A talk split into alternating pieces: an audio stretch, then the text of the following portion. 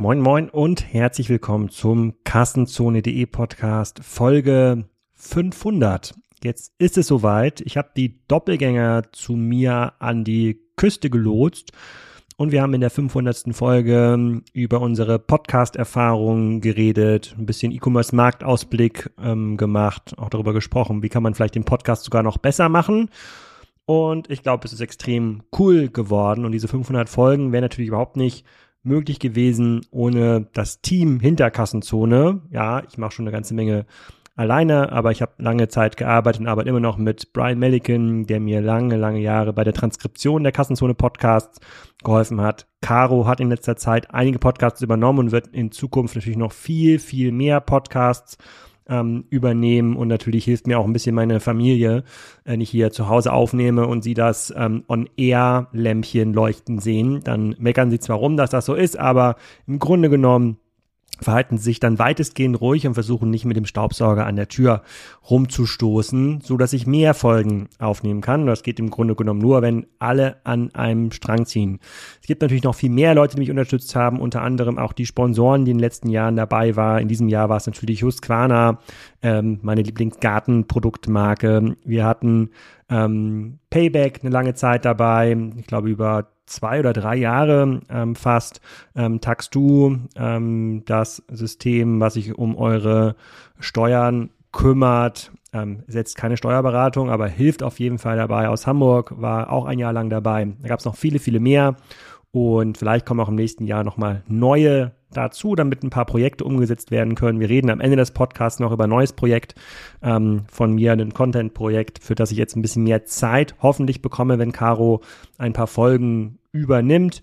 Und ähm, genau, wir sprechen jetzt gar nicht so genau über einzelne Aktien und Werte. Temo kommt natürlich ähm, vertieft vor, weil ich glaube, ähm, da verändert sich gerade was im E-Commerce und wir besprechen das anhand meiner These, dass Zalando das neue Karstadt ist, nur halt ohne Rolltreppen. Ähm, ich finde, die Philips waren extrem gut vorbereitet.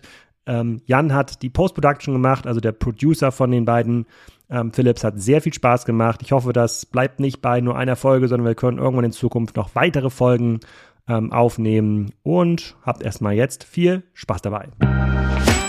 Philipp und Philipp, herzlich willkommen zum Kassenzone Podcast. Heute Folge 500 und ich fühle mich sehr geehrt, dass äh, ihr hier an die Ostseeküste gekommen seid, um mit mir Folge 500 zu ähm, zelebrieren.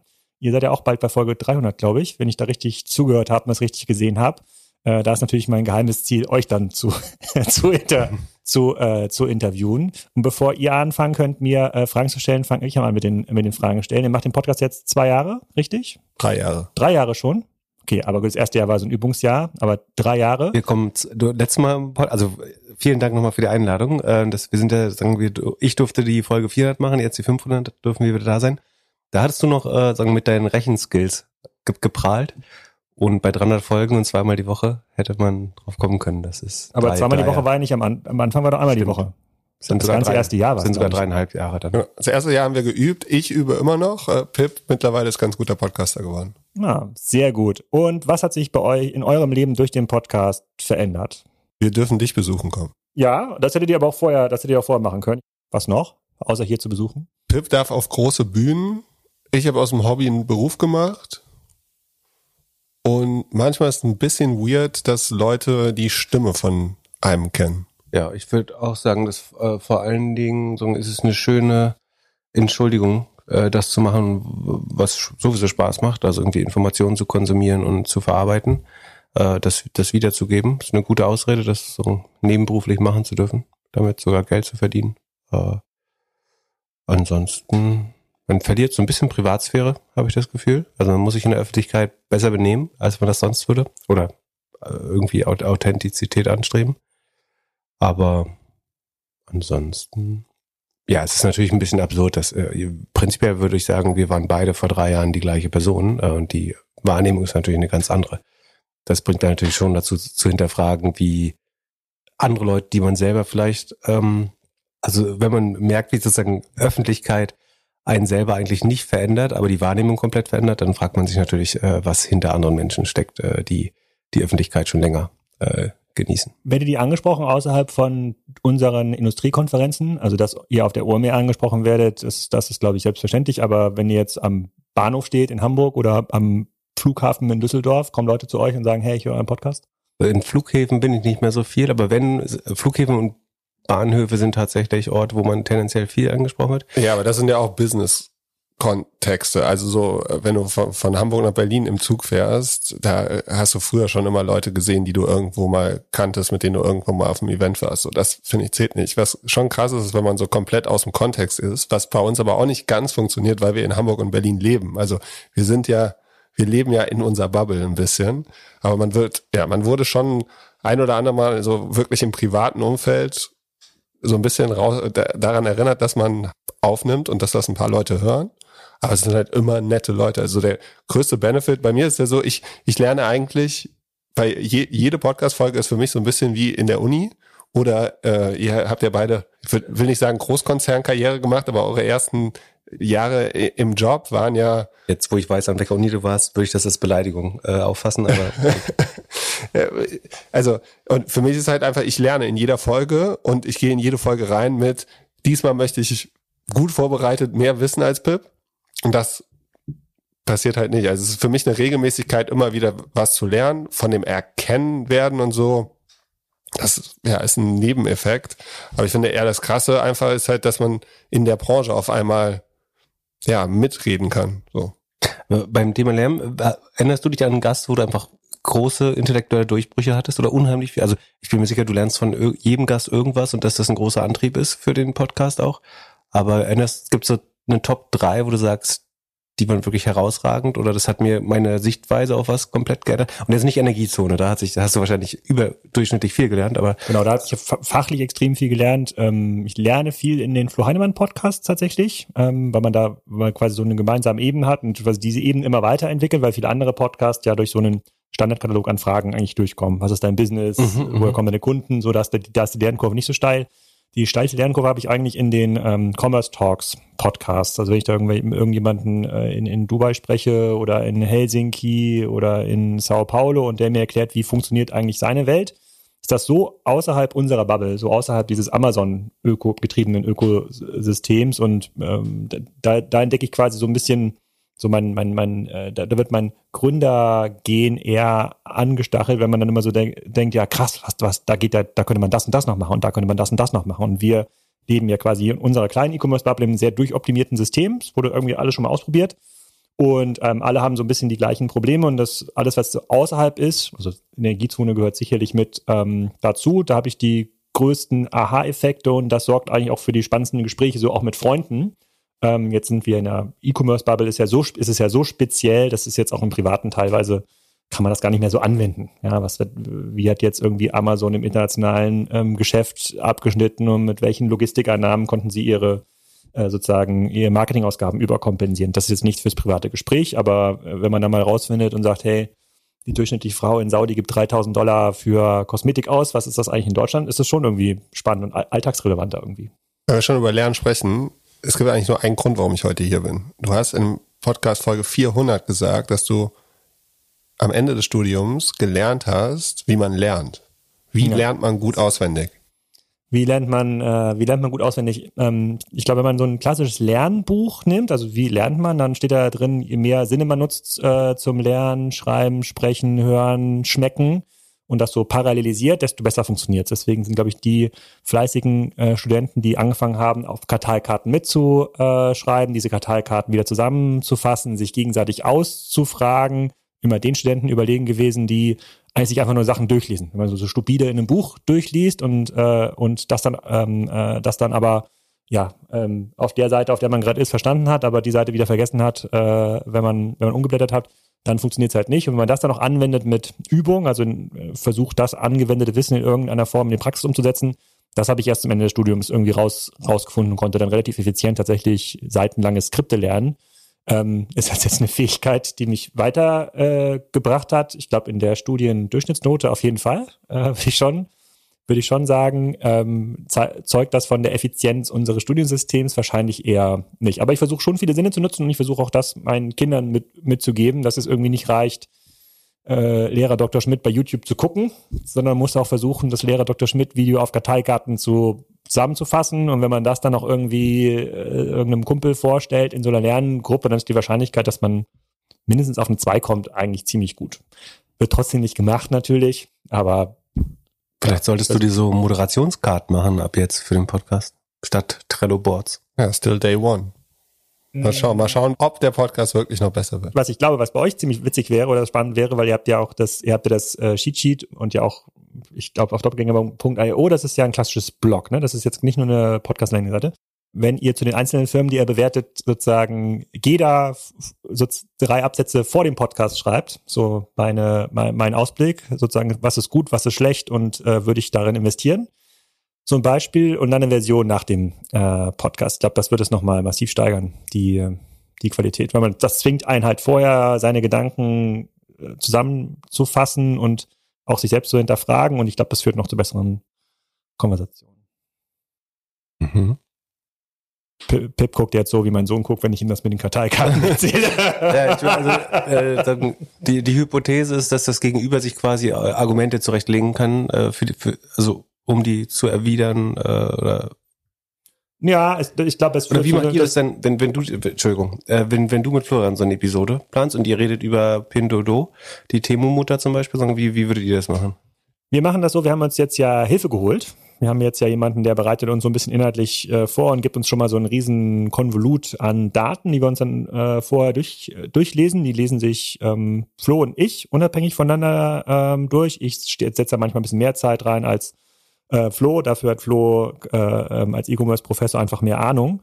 Und ähm, darauf bilden wir dann, ähm, darauf bilden wir dann Thesen. Jetzt sind wir Teil der gleichen Bubble, deswegen sind die Thesen immer so ein bisschen ähnlich, manchmal aber auch, ähm, manchmal auch verschieden, aber wir versuchen uns schon in die einzelnen Dinge vorher richtig reinzulesen, auch wenn wir, ähm, das haben wir jetzt in den letzten Folgen nicht so viel gemacht, aber jetzt kommen wieder so ein paar Earnings. Wenn wir jetzt irgendwie Earnings anschauen, dann lese mir, ähm, äh, gucke ich mir schon alle letzten zwei, drei Quartalsberichte einmal an, lese mir das irgendwie durch und oft, oft versuchen ja die Unternehmen in den PowerPoint-Charts irgendwie spannende Sachen zu ähm, verstecken oder darzustellen. Und ähm, wenn man das nutzt und so ein bisschen ähm, vergleicht mit anderen Unternehmen, die wir in dem Bereich dann schon mal bewertet und gesehen haben, dann steht aus, aus dieser Mischung dann irgendwie so eine neue Erkenntnis. So versuchen wir das zu machen. Aber wir sind bei weitem nicht so tief drin wie ihr, ganz klar, das muss man ganz klar sagen. Ja, ich glaube in den E-Commerce-Firmen schon, aber Wie viel Vorbereitung ist das für euch? der Mensch, der uns hilft, würde ich sagen, der steckt da so drei, vier, fünf, sechs Stunden rein pro Folge. Und ich brauche ungefähr eine Stunde, um mir das alles durchzulesen, ähm, in der Regel. Bei klassischen Folgen brauche ich aber oft viel weniger Vorbereitungszeit, weil ich die Unternehmen in irgendeiner Form schon kenne und ich einfach neugierig bin, wie die funktionieren. Dann ergibt sich eigentlich ein spannendes, spannendes Gespräch. Ich habe ein paar Leute gefragt, was ich dich fragen sollte, wenn ich dich hier in der Folge 500 interviewen darf. Was hat meine Mutter gesagt? Alle haben nur gefragt, wie macht er das alles? Also wie machst du so viel Content? Du hast drei Podcasts, Kassenzone, Energiezone, Commerce Tools, Commerce Talks. Talks, Entschuldigung, äh, und äh, du bist Co-CEO von einer Firma plus 600 Mitarbeiter. Auf jeden Fall waren es das vor, vor zwei Jahren. Das ging bestimmt ein bisschen hoch äh, und vielleicht auch ein bisschen runter. So, wie, wie machst du alles das? Also wie managst du dein, wie sieht eine Woche von dir aus? Ja, also ich lebe ja zum Glück nicht in äh, der Berliner oder Hamburger Bubble. Das heißt, ich habe quasi meine Abende oft frei und ähm, bin in vielen Sachen sehr effizient. Wir hatten ja darüber im Vorfeld auch schon mal Folge 400 gesprochen. Also ich produziere meine Podcasts irgendwie selber kurz so nebenbei. Abends äh, schneide ich das schnell zusammen und lade es dann hoch und bin auch bereit, wenn da so zwei, drei Amps Ös zu viel drin sind, das einfach zu akzeptieren. So, und jetzt gibt es zum Glück ja diese coolen AI-Tools, die mir dann auch noch die Zusammenfassung alleine schreiben und die Kapitelmarken dann alleine äh, ähm, alleine setzen und ähm, da mache ich mir oft gar nicht so viele Gedanken und habe dann vielleicht in einen Content-Piece, einen Blogbeitrag, einen Podcast, ein White Paper, ein Interview, stecke ich dann tatsächlich netto nur die eine Stunde Aufnahmezeit rein plus halbe Stunde Post-Production. Für ein Interview ähm, muss, jetzt habe ich ja viele Themo-Interviews gemacht, in diesem Jahr bereite ich mich gar nicht mehr vor, weil ich oft so viel weiß schon ähm, darüber. Ähm, ich vermeide Netzwerkveranstaltungen, also ich gehe nicht auf Dinners, gehe nicht Kaffee trinken, ich gehe nirgendwo hin, wo es darum geht, irgendwie neue, neue Leute kennenzulernen, weil ich durch den Podcast kennenlerne ähm, und ich schon quasi genug damit zu tun habe, das Netzwerk zu pflegen und genau, äh, nutze wenig Tools, tatsächlich. Meine To-Do-List ist mein, immer noch mein Kalender und dadurch bleibt eigentlich noch viel Zeit für spannende Sachen. Und da sind ja meine ganzen Privatsachen, die sind ja gar nicht drin. Also heute Morgen musste ich das Wasser auf der Koppel neu verkabeln, wollte ich schon sagen, aber weil die Schläuche gerissen waren. Ähm, aber das geht dann irgendwo morgens zwischen 8 und 9. Und wie pflegst du dein Netzwerk? Das ist eine sehr gute Frage, weil ähm, schöne Grüße an das LinkedIn-Netzwerk. Viele Menschen bei LinkedIn nicht mehr antworten, weil die ganzen Business-Developer weltweit da jetzt so viel Content reingeschmissen haben, dass die ganzen LinkedIn-Mailboxen nicht mehr funktionieren. Jetzt versuche ich das so ein bisschen stärker über WhatsApp ähm, zu pflegen. Also ich versuche Gäste ähm, jetzt in die, ähm, sozusagen jetzt, jetzt für Commerce Talks in WhatsApp-Gruppen ähm, zu bringen, dass, man, dass man ein bisschen nahbarer ist, dass man ja auch äh, schicken kann, hey, hier ist irgendeine neue Folge ähm, aufgenommen. Das Netzwerk, da habe ich das gleiche Glück wie ihr, dadurch, dass viele Menschen aus meinem Netzwerk natürlich auch die Podcasts hören, bekommen die von mir mehr mit als ich von denen. Aber die Gespräche sind natürlich oft sehr effizient. Denn wenn ich jemanden treffe, wissen die ungefähr, was mache ich eigentlich, was interessiert mich und dann kommt man irgendwie schnell zum Punkt und kann spannende, ähm, kann spannende Gespräche führen. Ich bin immer noch weit hinterher, was man eigentlich machen könnte für ein gutes Netzwerk. Ich, ich sozusagen, ich schicke ja weder dir noch Pip irgendwie eine WhatsApp zum Geburtstag. Wäre immer noch, ich glaube, wäre cool. Also ich würde, wäre aber nicht bereit, das zu automatisieren. so, ich muss schon irgendwie selber dran denken. Ähm, morgens, aber da fehlen mir noch viele, äh, da fehlen mir viele Tools. Aber man merkt so, dass die Tools sich migrieren. Ne? Ihr alle habt ja wahrscheinlich, ihr beide habt ja auch Xing genutzt irgendwann mal, als das noch on vogue war, als das noch deutlich größer war als LinkedIn. Jetzt ein bisschen auf LinkedIn äh, migriert und jetzt äh, verschiebt sich das dann von, von LinkedIn wieder in äh, WhatsApp und Instagram, also in die Meta, in die Meta-Welt. Gute Frage, wo das irgendwie. Ähm, hast du nicht auch mal ein Tool gebaut, was das irgendwie zusammenfasst? Hast du das nicht? Ja, ich äh, habe am Anfang, in den ersten Folgen, habe ich immer von CRM gesprochen und habe es äh, hätte das mal verfolgen sollen. Es gibt da so Private CRM, es gibt so ein bisschen was, aber äh, nichts wirklich Gutes. Und es scheint so ein bisschen zurück zur Telefonnummer und zur E-Mail zu gehen. Ja, ja, und, und ich, ich glaube, durch die, durch diese ganzen AI-Welt, dadurch, dass jetzt ja jeder alles ähm, faken kann, wird es auch Doppel-Opt-in-Telefonnummern geben. Also wenn du mir eine Telefonnummer gibst, sozusagen kann ich dich dann irgendwann anrufen, aber du musst das dann irgendwann akzeptieren, dass ich dich anrufen darf. Das heißt, dieses, die Netzwerke werden dann noch wertvoller, weil jede Nummer, die dich irgendwie anruft, das kann irgendwie jeder sein, kann, alles kann, alles kann gespooft sein. Ähm, also ja, leider geht's zurück zur Telefonnummer und man muss sich dann trotzdem drum kümmern, was macht derjenige eigentlich. Äh, man muss sich auch dafür interessieren und deswegen bleibe ich auch gerne so in meiner, äh, äh in meiner, in meiner Bubble und ähm, finde das, ich weiß nicht, ob, ihr da, ob du mal reingehört hast in den Podcast da mit dem äh, Thomas Heilmann, dem Bundestagsabgeordneten. Mhm, so, der hat ja so ein bisschen beschrieben, so wie fucking komplex das eigentlich ist, sich um tausende verschiedene Themen ähm, zu kümmern. Das muss ich ja zum Glück nicht. Ich kümmere mich am Ende des Tages um, um E-Commerce und jetzt im Hobby so ein bisschen um Energie. Das ist übrigens, weil du vorhin meintest, wie sich das Leben verändert hat, ist tatsächlich ein großer Vorteil, dass Networking viel einfacher geworden ist. Dadurch, dass sagen, jeder das Gefühl hat, er kann dich eigentlich überall ansprechen, weil er ja schon so viel über dich weiß und Leute, die jetzt irgendwie 300 Folgen gehört haben, ähm, glauben wahrscheinlich viel über unser, über uns und unser Leben zu wissen. Ähm, und das erleichtert dann natürlich tatsächlich äh, angesprochen zu, zu werden. Das macht es jetzt nicht zwangs, weiß nicht, vielleicht macht es auch einfacher und es Leute macht natürlich, Und du kannst Leute auch einfacher ansprechen. Genau, genau. Man hat vielleicht auch eher noch einen Fuß in der Tür, wenn man möchte. Genau, aber das Hand habe ich ähnlich wie du. Also ich bin nicht sehr picht darauf, neue Leute kennenzulernen. Äh, also ich lasse das zu, wenn es passiert äh, und oft, oder nicht oft, aber sagen immer mal wieder ist das dann auch äh, sehr bereichernd. Aber ähm, ansonsten ist, ist es ähm, vor allen Dingen so auf Veranstaltungen ein bisschen einfacher zu überleben dann. Ich habe noch eine Frage äh, an euch, sozusagen, bevor ihr weiter äh, Fragen fragt. Hören eure Partner den Doppelgänger-Podcast? Und interessiert Sie das? Nicht, nicht äh, muss ja richtige Antwort überlegen. Kassenzone hört sie wahrscheinlich nicht. Nicht mehr, also ich kann sagen, dass die Antwort äh, auf, wenn jemand fragt, wie es dir geht, äh, dann zur Antwort mit, hast du den Podcast nicht gehört? Äh, dass, dass das kein gutes Beziehungskonzept ist, äh, habe ich gelernt. Aber äh, meine Partnerin hört das äh, unregelmäßig, äh, würde ich sagen. Aber ihr Freundeskreis hört das lustigerweise und dadurch wird sie von ihren Freundinnen eventuell darauf angesprochen, äh, im Zweifel. Spätestens dann muss sie es hören. Bei dir? Nee.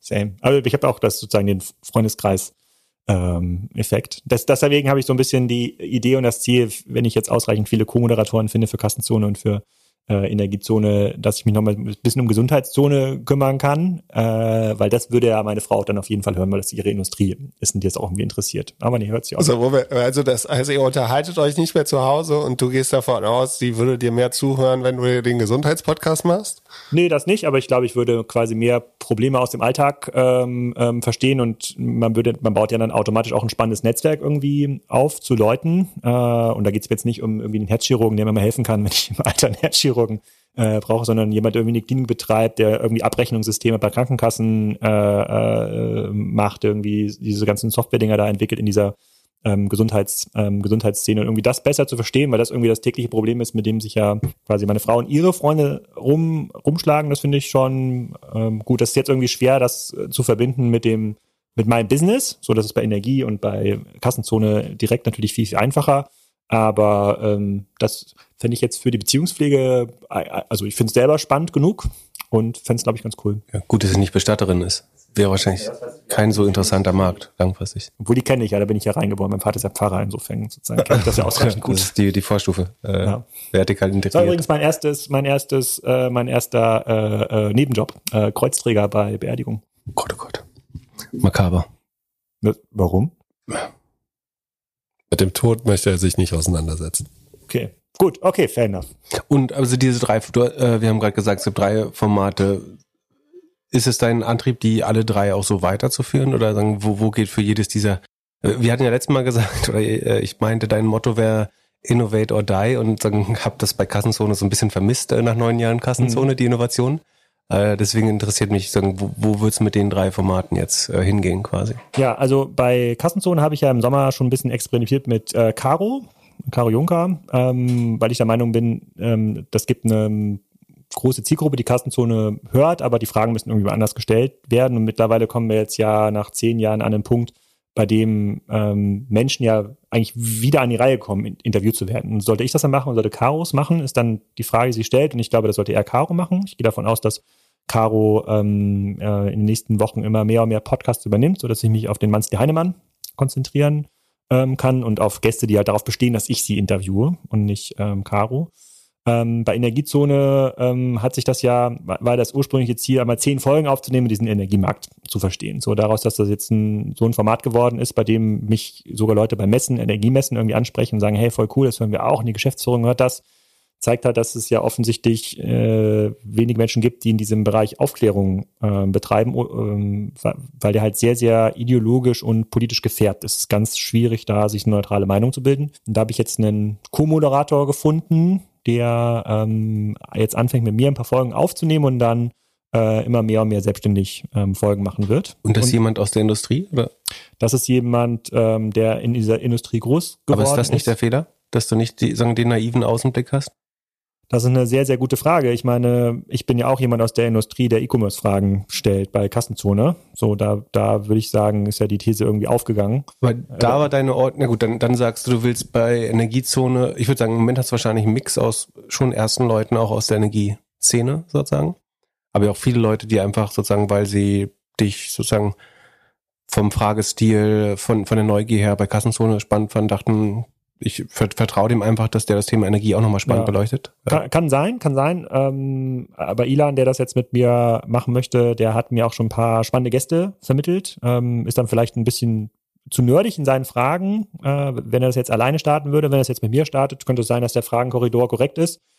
Die Alternative ist, dass es das Format nicht mehr gibt. Also ich kann mich einfach nicht um drei verschiedene Formate kümmern. Äh, und ich glaube, das kann funktionieren. Und das wäre auch was, wo ich durchaus mir vorstelle, ein, zwei Mal äh, im Monat da mitzuhelfen, aber ich kann es nicht alles kuratieren. Also ich habe so, ich habe immer noch eine riesige Mappe an Ideen. Wir haben ja das ganze Thema Windkraft überhaupt nicht äh, äh, betrachtet. Es gibt so ganz viele Auslandsthemen, die man da betrachten muss, sozusagen, was das Thema Redispatch und Co. angeht.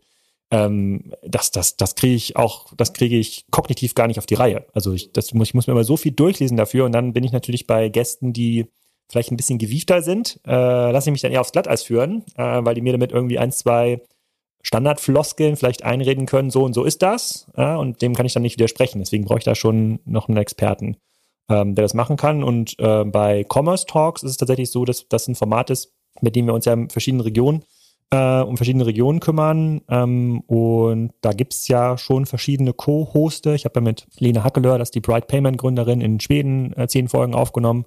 Äh, jetzt mache ich mit Lina Gallagher, das ist so die E-Commerce Queen in Middle East, äh, verschiedene Folgen. Jetzt gibt's noch ähm, Zulauf aus Italien wahrscheinlich. Ähm, und das hilft mir total mit, keine Ahnung, wenn, wenn, wenn ich mit jemandem, der sich mit dem brasilianischen Markt gut auskennt, meine Folge aufnehme, wie wird jetzt Mercado Libre äh, verdrängt von Amazon und wie wird das, wie funktioniert das genau und ist jetzt nicht Temo und Shein da jetzt auch schon viel, viel schlimmer? Finde ich äh, mega, mega spannend. Wenn du heute nochmal jung und äh, sagen wir 23 wärst, du wüsstest oder du willst was mit E-Commerce machen, äh, würdest du das wieder in Deutschland machen oder würdest du das an einem anderen Ort machen? Wenn ja, welchem? Ich glaube, E-Commerce ist keine empfehlenswerte Branche mehr, weil es eine globale Branche ist mit deutlich zu Aber viel. Zu das ist die Prämisse, die ich gesetzt habe. Okay, also ich muss es im E- E-Commerce-Bereich sagen. Das wäre ja so, als hättest du vor 20, äh, mir hätte vor zehn Jahren sagen können, du musst jetzt im Retail arbeiten. Ja, und du musst dich bewerben. Ich habe gelernt, du hast dich nicht, nie beworben. Ja, das stimmt. Äh, also, also nochmal zurück zur Frage. Also, wenn ich heute noch mal, heute als junger Mensch noch mal anfangen müsste im E-Commerce, wo würde ich das machen? Mhm. Ich würde es auf jeden Fall in einem Markt machen, der stark wächst. Ähm, das wäre wahrscheinlich ähm, Indien oder Middle East. das heißt, du glaubst, der deutsche E-Commerce-Markt wächst nicht mehr stark? Der wächst deutlich schwächer als die anderen Märkte, also und äh, erzeugt damit natürlich so ein bisschen die Tendenz eines Verdrängungswettbewerbes. Und im Verdrängungswettbewerb werden halt andere Strategien gefahren. Und, man, und die Lernkurve wird da deutlich, ähm, deutlich flacher, weil man im Grunde sich immer mehr und mehr ausoptimiert und nicht mehr mutig was Neues zu machen. Und ich glaube, die Lernkurve, insbesondere als ich noch jung war, dann vor 15 Jahren bei, bei Otto, die war ja deswegen so steil, weil man so viele neue Dinge machen konnte, weil überhaupt nicht nachgewiesen war, welches Marktplatzkonzept funktioniert. So, welche, welche Plattform ist die, wird die wichtigste Plattform? Vor 15 Jahren hatten wir noch gedacht, dass äh, TV-Commerce, ja, riesig groß wird. So ist es jetzt im Grunde genommen geworden. Also Bewegtbild äh, über Instagram und TikTok und, ähm, und Temu insbesondere natürlich. Aber an- anders, als wir, uns das, als wir uns das gedacht haben. Und wenn ich mir jetzt anschaue, und deswegen liegt hier auch dieses Buch, was du vorhin angesprochen hast, ähm, wenn ich mir jetzt gerade anschaue über die Expansion von Pinduoduo jetzt nach, ähm, nach Europa in den USA, wie dort E-Commerce gemacht wird und, und wie das dort gedacht wird, ist es, glaube ich, spannend an diesen Märkten unterwegs zu sein. Vielleicht nicht China, weil es auch ein Verdrängungsmarkt äh, wird zunehmend. Also Pinduoduo hat ja JD und ähm, äh, ähm, Alibaba dort zum Teil verdrängt. Aber Indien ist gerade ein super, super spannender äh, Markt. In den nächsten 20 Jahren wird es Middle East sein. Danach wird es, äh, denke ich, ähm, wenn es die boomende Nation in Afrika sein. Also wenn man da frei wäre, dann da. Heute ist Anfang November 2023. Temu ist Nummer zwei. Gestern war sie, glaube ich, noch auch Nummer eins im App Store, kostenlose Apps. Haben die das E-Commerce-Spiel jetzt durchgespielt? Erstmal finde ich es beeindruckend, dass wir jetzt nach ungefähr zehn Jahren so Amazon-Phlegmatismus einen Anbieter in den Markt äh, kommen sehen, vor dem sogar Amazon Angst hat, ihn aus dem Pricing-Crawlern irgendwie rausnimmt. Ähm, Amazon jetzt die Lobbyismusfunktion übernimmt, die der BVH oder die Bitkom verschlafen hat, versucht die zu verklagen, wo es nur irgendwie geht, aufgrund von irgendwie Mehrwertsteuerausweisungsverletzungen und vielen, vielen anderen äh, ähm, Sachen. Und ähm, wenn ich jetzt mal zurückblättere in viele Kassenzone-Folgen, dann haben wir eigentlich gedacht, dass Amazon das Spiel gewonnen hat. Also als große Plattform, als Marktplatz, die haben im Grunde genommen alle Netzwerkeffekte, die wir im E-Commerce als grundlegend verstanden haben, haben die durchgespielt und hätten eigentlich als letzter Sieger vom Platz gehen müssen. Jetzt gibt es aber einen Anbieter, der, ähm, weil er ein paar Schritte noch effizienter macht, aus meiner Sicht, insbesondere in der Logistik, ähm, der das irgendwie noch besser machen kann und diesen Urglauben, Angebot, Preis, Verfügbarkeit, also dieses, dieses E-Commerce Triangle, aus dem eigentlich alle erfolgreichen Geschäftsmodelle hervorgegangen sind, aufbricht und sagt, ähm, Angebot, fair enough, noch besserer Preis, aber Verfügbarkeit erst zehn Tagen ist äh, vielleicht das bessere, äh, sozusagen das bessere Angebot. Und da scheint aufzugehen. Und das war ja für uns oder auch für mich zum Beispiel gar kein Lösungsraum. Also ich wüsste jetzt gar nicht, ich könnte mich an keine E-Commerce-Strategie, Sitzung, Tagung erinnern, wo ich gesagt habe, okay, äh, lieber, liebes Unternehmen, also ihr könnt jetzt Amazon da nicht schlagen in dem Bereich, aber was ist es denn, wenn ihr das Produkt 50 Prozent billiger macht und dann halt zwei Wochen später liefert? Das war immer so, das wird, das wird nicht gehen, die Kunden erwarten das morgen. Und dass die das jetzt irgendwie aufbrechen mit Sh- Shein, äh, würde ich sagen, dass jetzt werden die Karten neu gemischt, ja. Aber woran machst du fest, dass das Konzept aufzugehen scheint? Ist es nicht viel zu früh, da sagen, einen Gewinner zu küren? Also, ich mache mal ein Gedankenspiel. Äh, vor, vor zehn, ja, ja, vor, vor zwölf Jahren gab es mal eine Firma in Berlin, die regelmäßig versucht hat, große E-Commerce-Marktplätze auf der ganzen Welt zu machen, indem man für ein Euro Umsatz ein Euro Marketing ausgibt. Rocket Internet. Und da hat jeder gesagt, das ist nicht nachhaltig. Jetzt macht ein Temu oder Shein, also Shein, glaube ich, ist äh, sagen, an der Grenze der Profitabilität, aber ein Temu, davon, da würde ich davon ausgehen, dass sie erhebliche Marketinginvestitionen machen äh, und dass man über die Retention der Kunden, die Wiederkaufrate noch nicht viel sagen kann.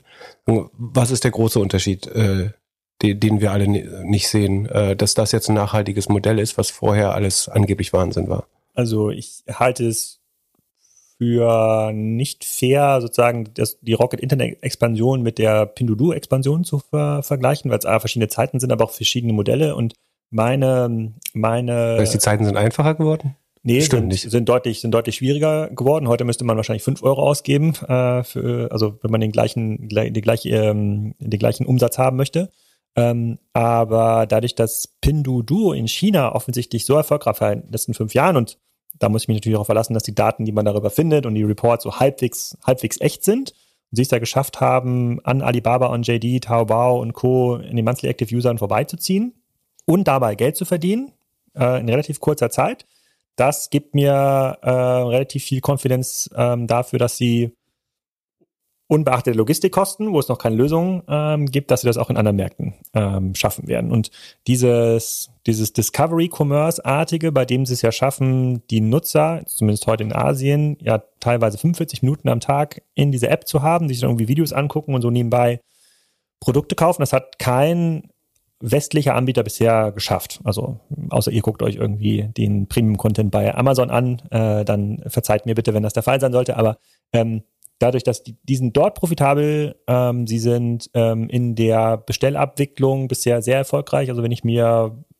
bei mir in meinem Freundeskreis sozusagen auch online die entsprechende Bewertung durchlese, wer was bestellt hat, das kommt an, das kommt auch in der Zeit an, in der es geliefert werden muss, das kommt zu dem Qualitätspunkt an, der, der zu erwarten ähm, ist und ähm, ich versuche mich selber in meiner Customer Journey immer wieder zu hinterfragen, okay, jetzt gibt's hier ein Produkt, also meine, meine Tochter will zum Beispiel jetzt Schuhe haben mit so Rollen drunter. Also äh, gab es vor irgendwie zehn Jahren auch mal, aber jetzt gibt's wieder neue. Äh, solche Schuhe, die, die haben bei Amazon einen Preispunkt zwischen 50 und 100 Euro. Ähm, also auch sind, gibt's, ich weiß gar nicht, ob es da richtige Marken gibt, aber es sind so diese China-Marken und die haben bei äh, Temu einen Preispunkt zwischen ähm, 25 und 45 Euro. Wenn ich jetzt sagen, okay, welchen Grund sollte ich denn haben, das jetzt irgendwie bei Amazon noch zu kaufen? Bei Deichmann gibt es solche Schuhe gar nicht. Bei Zalando About You habe ich es noch nicht geguckt. Kann sein, dass es der gibt, aber würde ich jetzt erwarten, dass sie nicht, nicht, nicht günstiger sind. Und der Preis, der dort gesetzt wird, den äh, mit den 35 Euro, da wird der Hersteller in China wahrscheinlich Geld verdienen. Da wird Temu draufzahlen müssen in Logistik, weil die 5 bis 10 Euro, die werden heute in der Rechnung einfach noch nicht berücksichtigt halte ich aber fair enough als das äh, für Kundengewinnungskosten. Und auch wenn sie das zahlen müssten, sagen wir mal, sie müssten 10 Euro zahlen, ist, der, ist dieser Schuh immer noch 30 Prozent günstiger, als es bei Amazon der Fall ist. Und das gibt mir einfach extrem hohe Konfidenz, dass sie ähm, dass sie es schaffen können, wenn sie die App noch stärker lokalisieren, also noch stärker irgendwie Content bereitstellen, der dazu führt, dass die Leute auch in Deutschland in der Temu-App immer wieder das Ding aufmachen und sich angucken, wie werden die Schuhe jetzt genutzt, wie wird jetzt diese Klapper, die klappbare Bratpfanne in die Spülmaschine äh, gesteckt, was auch immer es da für Innovationen geben möchte. Und dass die gleichen Produkte, die bei Timo verkauft werden, auch bei Amazon bisher sehr erfolgreich verkauft werden, ähm, gibt mir extrem viel Konfidenz, ähm, dass, äh, dass das funktionieren kann. Aber es, bei Amazon habe ich natürlich, äh, ob der schieren Vielfalt der Produkte, habe ich eine hohe Retention. Das heißt, ich kaufe äh, irgendwie mein WMF-Messerblock äh, und dann kaufe ich vielleicht mal irgendwie eine, eine Bosshose und dann kaufe ich irgendwann mal die, die China-Schuhe mit den Rollern. So. Mhm. Ähm, aber würde ich jetzt nur die Schuhe kaufen, komme ich zu dem Marktplatz äh, regelmäßig wieder? Also A ist die Produktanzahl bei Timo nach meinen Erkenntnissen größer als bei Amazon. Also du findest schon mehr WMF-Messerblöcke, vielleicht noch nicht die Bosshose, also nicht die Originale äh, zumindest, als das bei Amazon der Fall ist. Und dann ist ja die Frage, wann, ähm, was ist eigentlich, äh, wann wird das, wann wird das, ab welcher Anzahl Bestellungen pro Monat wird das ganze Verhalten flat? Also wie oft musst du bei einer App bestellen, damit es eigentlich permanent in deinem Relevant Set ist? Mhm. Ist es wie bei Amazon, dass du da 50 Mal im Jahr bestellen musst oder 100 Mal, was jetzt so das aktuelle Niveau der Vielbesteller ist? Oder reicht 10, 15 Mal eigentlich aus? Könnte ich jetzt gar nicht sagen. Wahrscheinlich reicht es aber, wenn du einmal im Monat dort bestellst oder alle zwei Wochen, reicht das aus. Äh, und so viel Angebot hat, ähm, hat Temo. Und so wie Temo im Moment die, die Produkte bewirbt, also sorry, dass du rumreite auf dem Thema, ich finde es ja. äh, tatsächlich sehr spannend und wann darf man schon mal mit dir darüber reden? Ähm, so wie Temo im Moment Werbung betreibt, Shop Like a Billionaire, mein Gefühl, sehr impuls, impulsgetriebene äh, Werbung, schafft man, ich, ich würde sagen, Amazon hat so ein Necessity-Charakter. Also wenn ich was brauche, dann denke ich an Amazon. Ich weiß, ich kann das bei Amazon bekommen. Mhm. Ist irgendwas kaputt gegangen im Haushalt oder ich brauche ein Haushaltsgerät, ein, ein Baumarktartikel. Ich weiß, das gibt's bei Amazon und ich kann es da bekommen äh, und auf dem schnellsten und einigermaßen günstigen Weg in der Regel. So wie meine erste Interaktion mit Temu verläuft, ist das ja nicht zwangsläufig, wo ich sofort daran denke, da bekomme ich Qualitätsware für den und den Use Case. Oder? Ja, du kaufst Wegwerfprodukte. Kaufst du, also es ist halt. Kaufst du aber auch bei Amazon. Ähm, die, vielleicht kannst du dich noch erinnern, ich habe einmal so einen Chart, das habe ich ein, gefühlt zehn Jahre lang durch alle E-Commerce-Vorträge gehalten, wo mhm. ich diese verschiedenen Kaufprozesse verglichen habe. So im klassischen stationären Einzelhandel suchst du erst den Händler aus, du gehst zum Mediamarkt, kaufst dir dann irgendwie deine Fritteuse äh, und äh, bezahlst sie dann online sozusagen, suchst die beste Fritteuse aus, suchst dann den Anbieter, der es am günstigsten anbietet oder, am schnellsten sozusagen kaufst es dann, ja, und ähm, sozusagen das hat dann Amazon im Wesentlichen aggregiert, dass eigentlich diese Suche und der Kauf dann eigentlich schon bei Amazon stattfindet und da bleiben die Marken auf der Strecke, weil du brauchst einfach nur die Fritteuse, die am besten bewertet ist. So, das geht immer sozusagen dieser dieses Chart ging immer davon aus, dass sozusagen dieser Kaufimpuls ex extern gesetzt wird. Ja, Fritteuse ist kaputt oder ich habe eine Fritteuse bei einem Freund gesehen. Und das, was ja Timo jetzt dreht, und deswegen kann man das quasi nicht eins zu eins vergleichen, ist, ähm, ist es ja ähm, in dieser äh, sozusagen dich, dich zu zwingen, dadurch, dass sie ihre Kunden und auch ihre Influencer bei TikTok massiv incentivieren, zu zeigen, guck mal, ich habe hier eine super, ich habe jetzt die rosa Fritteuse oder ich habe jetzt die Fritteuse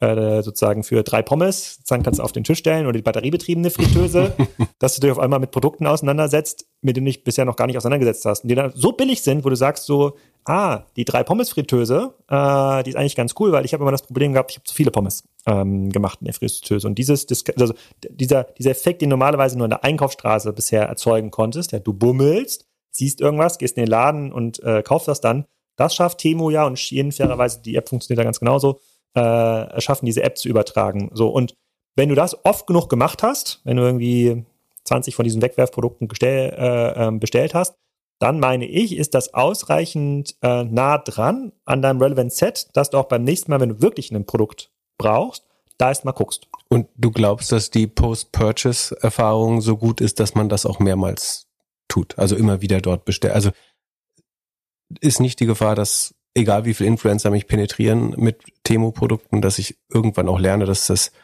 zumindest teilweise jetzt nicht besonders qualitativ hochwertige Produkte sind? Aber wie gesagt, immer noch die gleichen Produkte, die es bei Amazon genauso auch gibt. Also diese Rollschuhe sind genau die, die gleichen. Gleichen Nicht-Marken, Nicht-Marken ja, die nicht gleichen, ja. nicht, die gleichen Nicht-Marken-Produkten und das ist ja nur eine Frage der Zeit, bis auch Marken dort zu kaufen sind, wenn sie in China produzieren. Wenn die auch, wird es die auch da geben. Könnte es nicht passieren, dass es so ähnlich verläuft wie Wish.com? Nee. Also, Warum nicht? Es kann natürlich scheitern. Es kann sein, dass es kein Temu gibt im nächsten Jahr oder kein Shein gibt, aber ähm, diese jetzt ähm, auf den Kopf gestellte Supply Chain, dass Anbieter in Asien oder auf generell auf der überall auf der Welt Produkte online stellen können von den, und dann testen können, hey, gibt es da eigentlich einen Markt dafür? Dann produziere ich das in ausreichender Zahl oder in richtigen Farben. Das wird es auch weiterhin ähm, geben. Wish war ja erstmal nur eine aus den USA betriebene Plattform, die versucht hat, so die AliExpress Shopping Experience Mobile First ähm, zu machen. Mehr war es ja gar nicht. Also war ja keinerlei andere Innovation drin. Die haben kein smarteres Werbekonzept gehabt, also, also keine so hart native Integration gab es damals auch noch nicht TikTok oder zumindest nicht in der Form, wie es heute äh, gibt. Sie haben null Supply Chain ähm, Vorteile nutzen äh, ähm, können. Sie haben keine riesige Muttergesellschaft nur im Rücken gehabt, die das schon ausprobiert hat mit relativ skalierbaren Prozessen. Deswegen glaube ich, es ist, es ist nicht vergleichbar mit ähm, Wish. Also ich, ich, ich kann durchaus die These mitgehen zu sagen, mh, hm, kann es sein, dass es Temonis ja nicht mehr gibt oder hören sie jetzt auf, in diesen Markt zu spenden, weil die USA irgendwie viel spannender sind? Sind sie ja auch, weil du hast ja in der USA die Minimis-Regelung, sparst ja auch die Mehrwertsteuer. Ist ja in Europa nicht mehr der Fall. Also dort können sie wirklich 15 Prozent günstiger ähm, anbieten unter, unter dieser 800 Dollar Grenze. Ähm, aber äh, wird das den Handel für immer verändern und diese Supply Chain auf den Kopf stellen? Ja, das denke ich schon. TikTok hast du jetzt zwei, dreimal erwähnt. Die suchen gerade Head of Logistics in Amerika. Hm. Machen die nicht die App, die uns alle süchtig macht und wir dort alles kaufen? Ähm, ihr habt das ja schon mit äh, Instagram-Shopping verfolgen können. Ihr habt die Facebook-Shops gesehen. Jedes soziale Netzwerk hat ja versucht, diese äh, Google Shopping hat es ja auch versucht mit der Vertikalisierung, Idealo natürlich auch, äh, auch wenn es jetzt kein soziales Netzwerk ist. Ähm, ich glaube, es ist total schwierig für diese sozialen Netz Netzwerke, das quasi als Add-on draufzubauen. In der Theorie stimmt's ja. Die Kunden sind ja schon da und ob sie jetzt bei, ob sie jetzt geht zu Temu klicken oder Shop bei Tip, äh, TikTok klicken, macht ja eigentlich keinen äh, kein Unterschied. Aber der Teufel liegt da im, im Detail und ich habe bisher noch keine erfolgreiche Adaption ähm, so von Commerce gesehen in einem sozialen Netzwerk. Traue ich TikTok zu, dass sie da ein paar Milliarden Umsatz machen? Ja, traue ich ihnen grundsätzlich, äh, traue ich ihnen grundsätzlich zu. Ähm, können sie besser werden als Temu oder Shein oder die nächste oder Taobao oder Tmall versucht sie jetzt ja auch nochmal mit verschiedenen Ansätzen. Kann, kann ich mir nicht, kann ich mir nicht vorstellen. Das ist, ähm, dafür ist TikTok auch schon zu sehr Konzern ähm, und das ist, in, das ist im Grunde aus einer Strategiepräsentation entstanden, dass man jetzt auch nativ Shopping integrieren äh, möchte. Und Temu ist als E-Commerce-Unternehmen oder als Handelsunternehmen entstanden. Die können das einfach besser.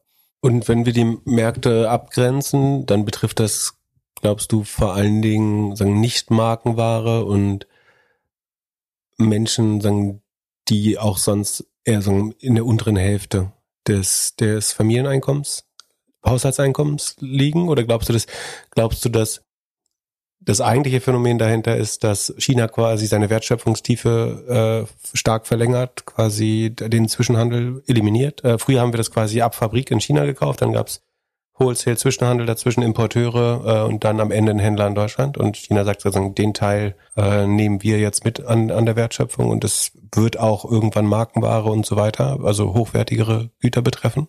Ja, also die, die hochwertige Güter werden ja aus anderen Gründen äh, zum Teil gekauft, ähm, aber also jetzt Mar Markenprodukte, aber es betrifft nicht nur die niedrigen Einkommensschichten, betrifft jeden. Also auch es ist jetzt auch für äh, mich mit aus der mittleren Einkommensschicht ist das hochattraktiv, ähm, die äh, diese Rollschuhe da 30, 30 Euro zu sparen. Dich mit, da sehe ich gar nicht. Friedrich Merz. Da sehe ich, äh, da sehe ich, äh, da sehe ich, genau, der hat aber zwei Privatflugzeuge.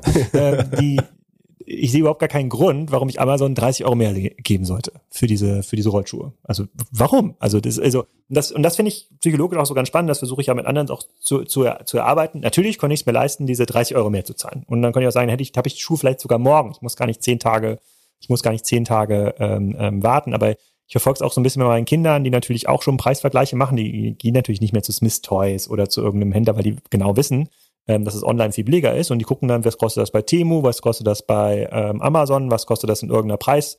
Ähm, und das, das ist so, also insbesondere bei deutschen Kunden, das verfängt so schnell, ähm, dass das überhaupt nicht begrenzt ist auf niedrigere Einkommensschichten, auch nicht auf günstigere Produkte, weil ich Timo auch zutraue, beim Thema Messerset oder Pfanne oder klassisches Haushalts, äh, einen Filter einzusetzen oder zu verstehen, was will ich da eigentlich kaufen. Ich will vielleicht das hochwertige Messerset haben, was ähm, auch die Blechdose zerschneiden kann, so wie man das im Teleshopping damals kaufen konnte.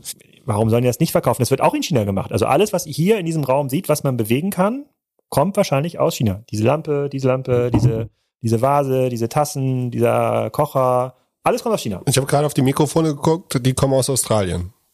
Da, da steht drauf, dass sie in Australien montiert worden sind.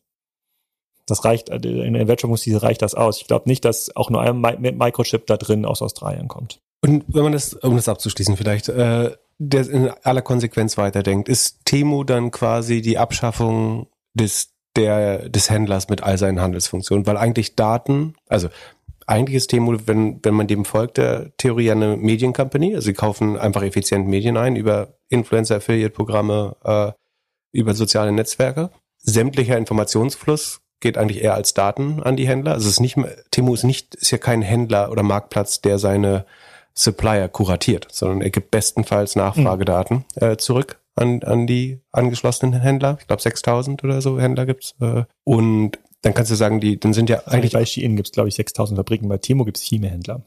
Aber welcher, damit sind ja alle Handelsfunktionen dann eigentlich äh, perdu, sondern es ist eigentlich ein, wenn du möchtest, ist ein intermediertes äh, B2C-Modell äh, vom chinesischen Supplier zum Endkonsumenten, wo Temu sich wahrscheinlich irgendwie 20, 30 Prozent Take Rate für die Herstellung des Mediakontaktes nimmt und die, die Logistikabwicklung. Das, ähm, das stimmt, das war aber auch schon vorher der Fall. Also im Grunde genommen alle Modelle äh, mit sozusagen mit dem Aufkommen von E-Commerce haben ein Problem gehabt, die so eine Intermediärsfunktion hatten, also wo es nur eine Art Logistik-Weiterverteilfunktion gab.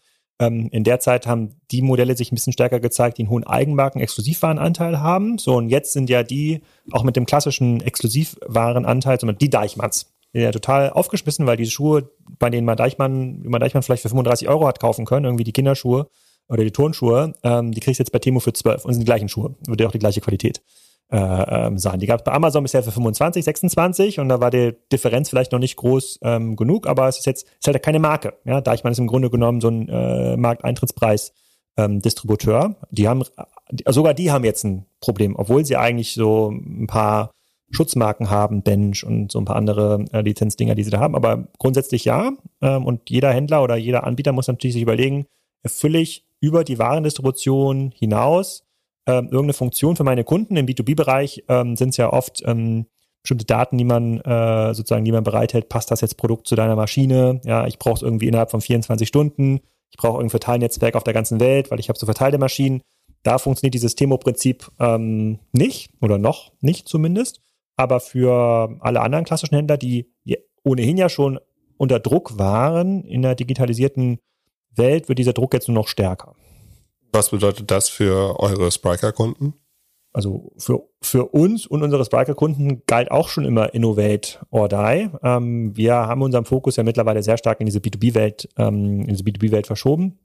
Aber auch die B2C-Kunden, mit denen wir arbeiten, müssen sich überlegen, hey, sind meine, sind, ist die Ware, die wir verkaufen, exklusiv genug? Ist der, ist der Zugang zu den Kunden direkt genug? Weil das ist ja der, sozusagen der, der, der Kasus Knacktus in der Plattformökonomie. Entweder habe ich einen direkten Zugang zum Kunden, der hat einen Grund, sich mit mir auseinanderzusetzen, oder ich kaufe diesen Zugang aus, Net, aus Netzwerken. So, früher konnte ich den noch direkt kaufen bei Google und bei Facebook und wo auch immer. Jetzt muss ich den über Amazon kaufen oder über Temo demnächst. So, und ähm, diese Frage müssen sich die Händler natürlich stellen. Und wenn sie das nicht ausreichend gut beantworten äh, ähm, können, dann wird es irgendwie knapp. Und das, die Schwierigkeit dabei ist, die wir beobachten, auch bei unseren Kunden, ist, ähm, diese Frage muss man sich jetzt so oft stellen und wieder neu stellen, dass es schwierig ist, überhaupt äh, sich anzupassen. Also bis vor, also ich meine, wie wie lange konnte Zalando mit seiner mit seiner Performance Marketing SEO SEA Vorteil sozusagen äh, Marktanteil gut machen? Wahrscheinlich fünf, sechs, sieben Jahre hat ausgereicht. So About You hatte konnte auf der Influencer Welle wahrscheinlich drei, vier, fünf Jahre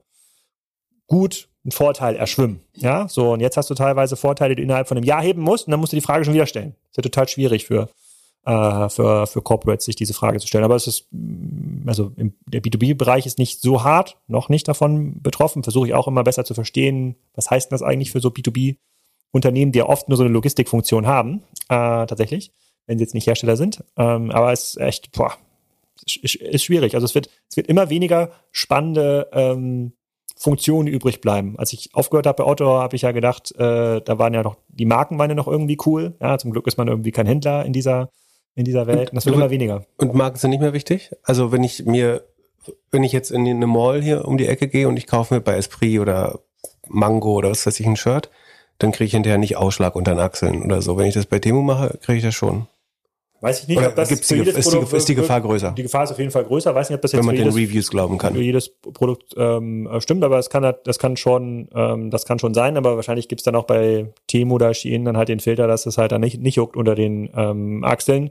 Und ähm, ich, meistens argumentieren ja dann die Fans des Handels oder der Marken dann noch, aber hier bei Apple und bei Adidas und Nike, ich, da muss man so ein bisschen vorsichtig sein, das sind so Extremmarken, so am Upper, am Upper End oder Rolex und Co.